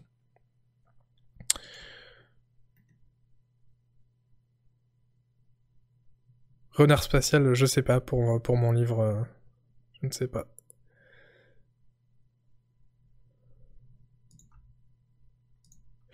Oui, et ben voilà, on va se, quitter là-dessus. Euh, merci d'avoir suivi ce tronche de quête. Euh, merci aux modos aussi qui ont, euh, été vigilants toute la soirée. Dans le prochain tranche de quête, on aura, donc dans un mois ou un mois et demi, on aura des gros sujets, notamment Colony Ship, dont je parlais tout à l'heure, qui débarque en accès anticipé bientôt. Et j'ai bien hâte. Démétrion, tu peux nous faire une lecture d'un livre Diablo comme Sebum? Mais il y avait un livre Diablo que j'avais lu et qui était génial. Euh, c'était, euh, je sais plus le, c'est un truc sur le machin sanglant, je sais pas quoi. Bon, j'avais, j'avais, j'avais, j'avais 13 ans, tu vois, mais, euh, mais c'était, c'était, c'était une histoire bien, bien ficelée et, et assez glauque, assez, de manière assez étonnante. C'était un mec qui récup, qui loot en fait une armure dans le monde de Diablo. Et en fait, il se rend compte après que, la- euh, après avoir mis l'armure, que c'est une armure maudite, l'armure de Bartuk le sanglant, je crois, et euh, que l'armure le contrôle. En fait, tout le, tout le livre, c'est le mec, c'est la- l'armure qui, qui, qui vit- va vraiment vivre sa vie toute seule et qu'on a rien à foutre du mec qui est dedans et euh, qui défonce tout le monde, euh, qui, commet des meurtres horribles et juste le mec à l'intérieur, il peut rien faire. Et c'est, quand même ça, c'est, chaud quoi comme comme bouquin quand t'es quand t'es préado quoi. Je veux dire, euh, c'était c'était quelque chose. Ouais, c'est ça. The Mask, exactement. Non, mais c'était pas mal. Faudrait que je retrouve le titre. Mais peut-être que je l'ai encore. Je dis ça, ça me paraît gros. À mon avis, j'ai dû m'en débarrasser. Mais si je l'ai encore, pourquoi pas la lire hein, euh, Quand Sebum aura fini de lire euh, le roman Doom, enfin les romans Doom puisqu'il y en a plusieurs. Voilà, en tout cas, j'espère que ça vous a plu. N'hésitez pas euh, à commenter l'émission sur euh, Discord, sur le forum, sur YouTube, euh, sur Twitter. Moi, je lis, je lis tout. De toute façon, voilà. Euh, N'hésitez pas à commenter bah, parce que ça peut permettre d'améliorer voilà la, forme euh, de, l'émission et le fond aussi évidemment. hein. Euh, et bah aussi savoir que ça plaît ou qu'il y a de l'intérêt en tout cas pour ce sujet et pour cette émission, bah c'est toujours motivant et ça pousse toujours à en refaire. Donc voilà, c'est aussi pour ça euh, qu'il faut pas hésiter. Euh, en tout cas, vous étiez beaucoup et vous étiez très enthousiastes, donc euh, vraiment, euh, merci, merci encore. Merci aussi à toutes les personnes qui se sont abonnées, c'était vraiment très sympa de nous soutenir. Et puis, eh bien, moi je vous dis à, dans un mois, un gros mois disons, pour la prochaine émission. Et d'ici là, on se reverra dans d'autres streams. Il n'y a pas de souci. Ah oui, raid, peut-être, peut-être qu'on peut raid, effectivement. Oula alors, j'en fais tellement jamais. Qui est en ligne? Qui est en ligne? Canard PC est en ligne. Bah, on peut on peut raid Canard PC Ça vous va? Je, sais pas ce qui se passe si je fais raid Canard PC, d'ailleurs. Il y a Gotoz. Qu'est-ce qu'il stream Gotoz Il stream le futur game show. Ouais, on va, on va raid Gotoz. Allez, c'est parti. Ah, il y a Al 236 aussi. Ouais, mais trop tard, j'ai écrit le G de Gotoz. Euh...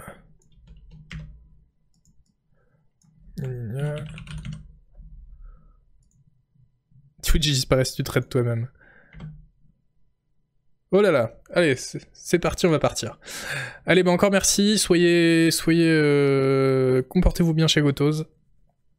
On va aller voir un peu ce qu'il est en train de faire. Et, euh, et voilà, et, moi je vous dis à la prochaine. Allez, ciao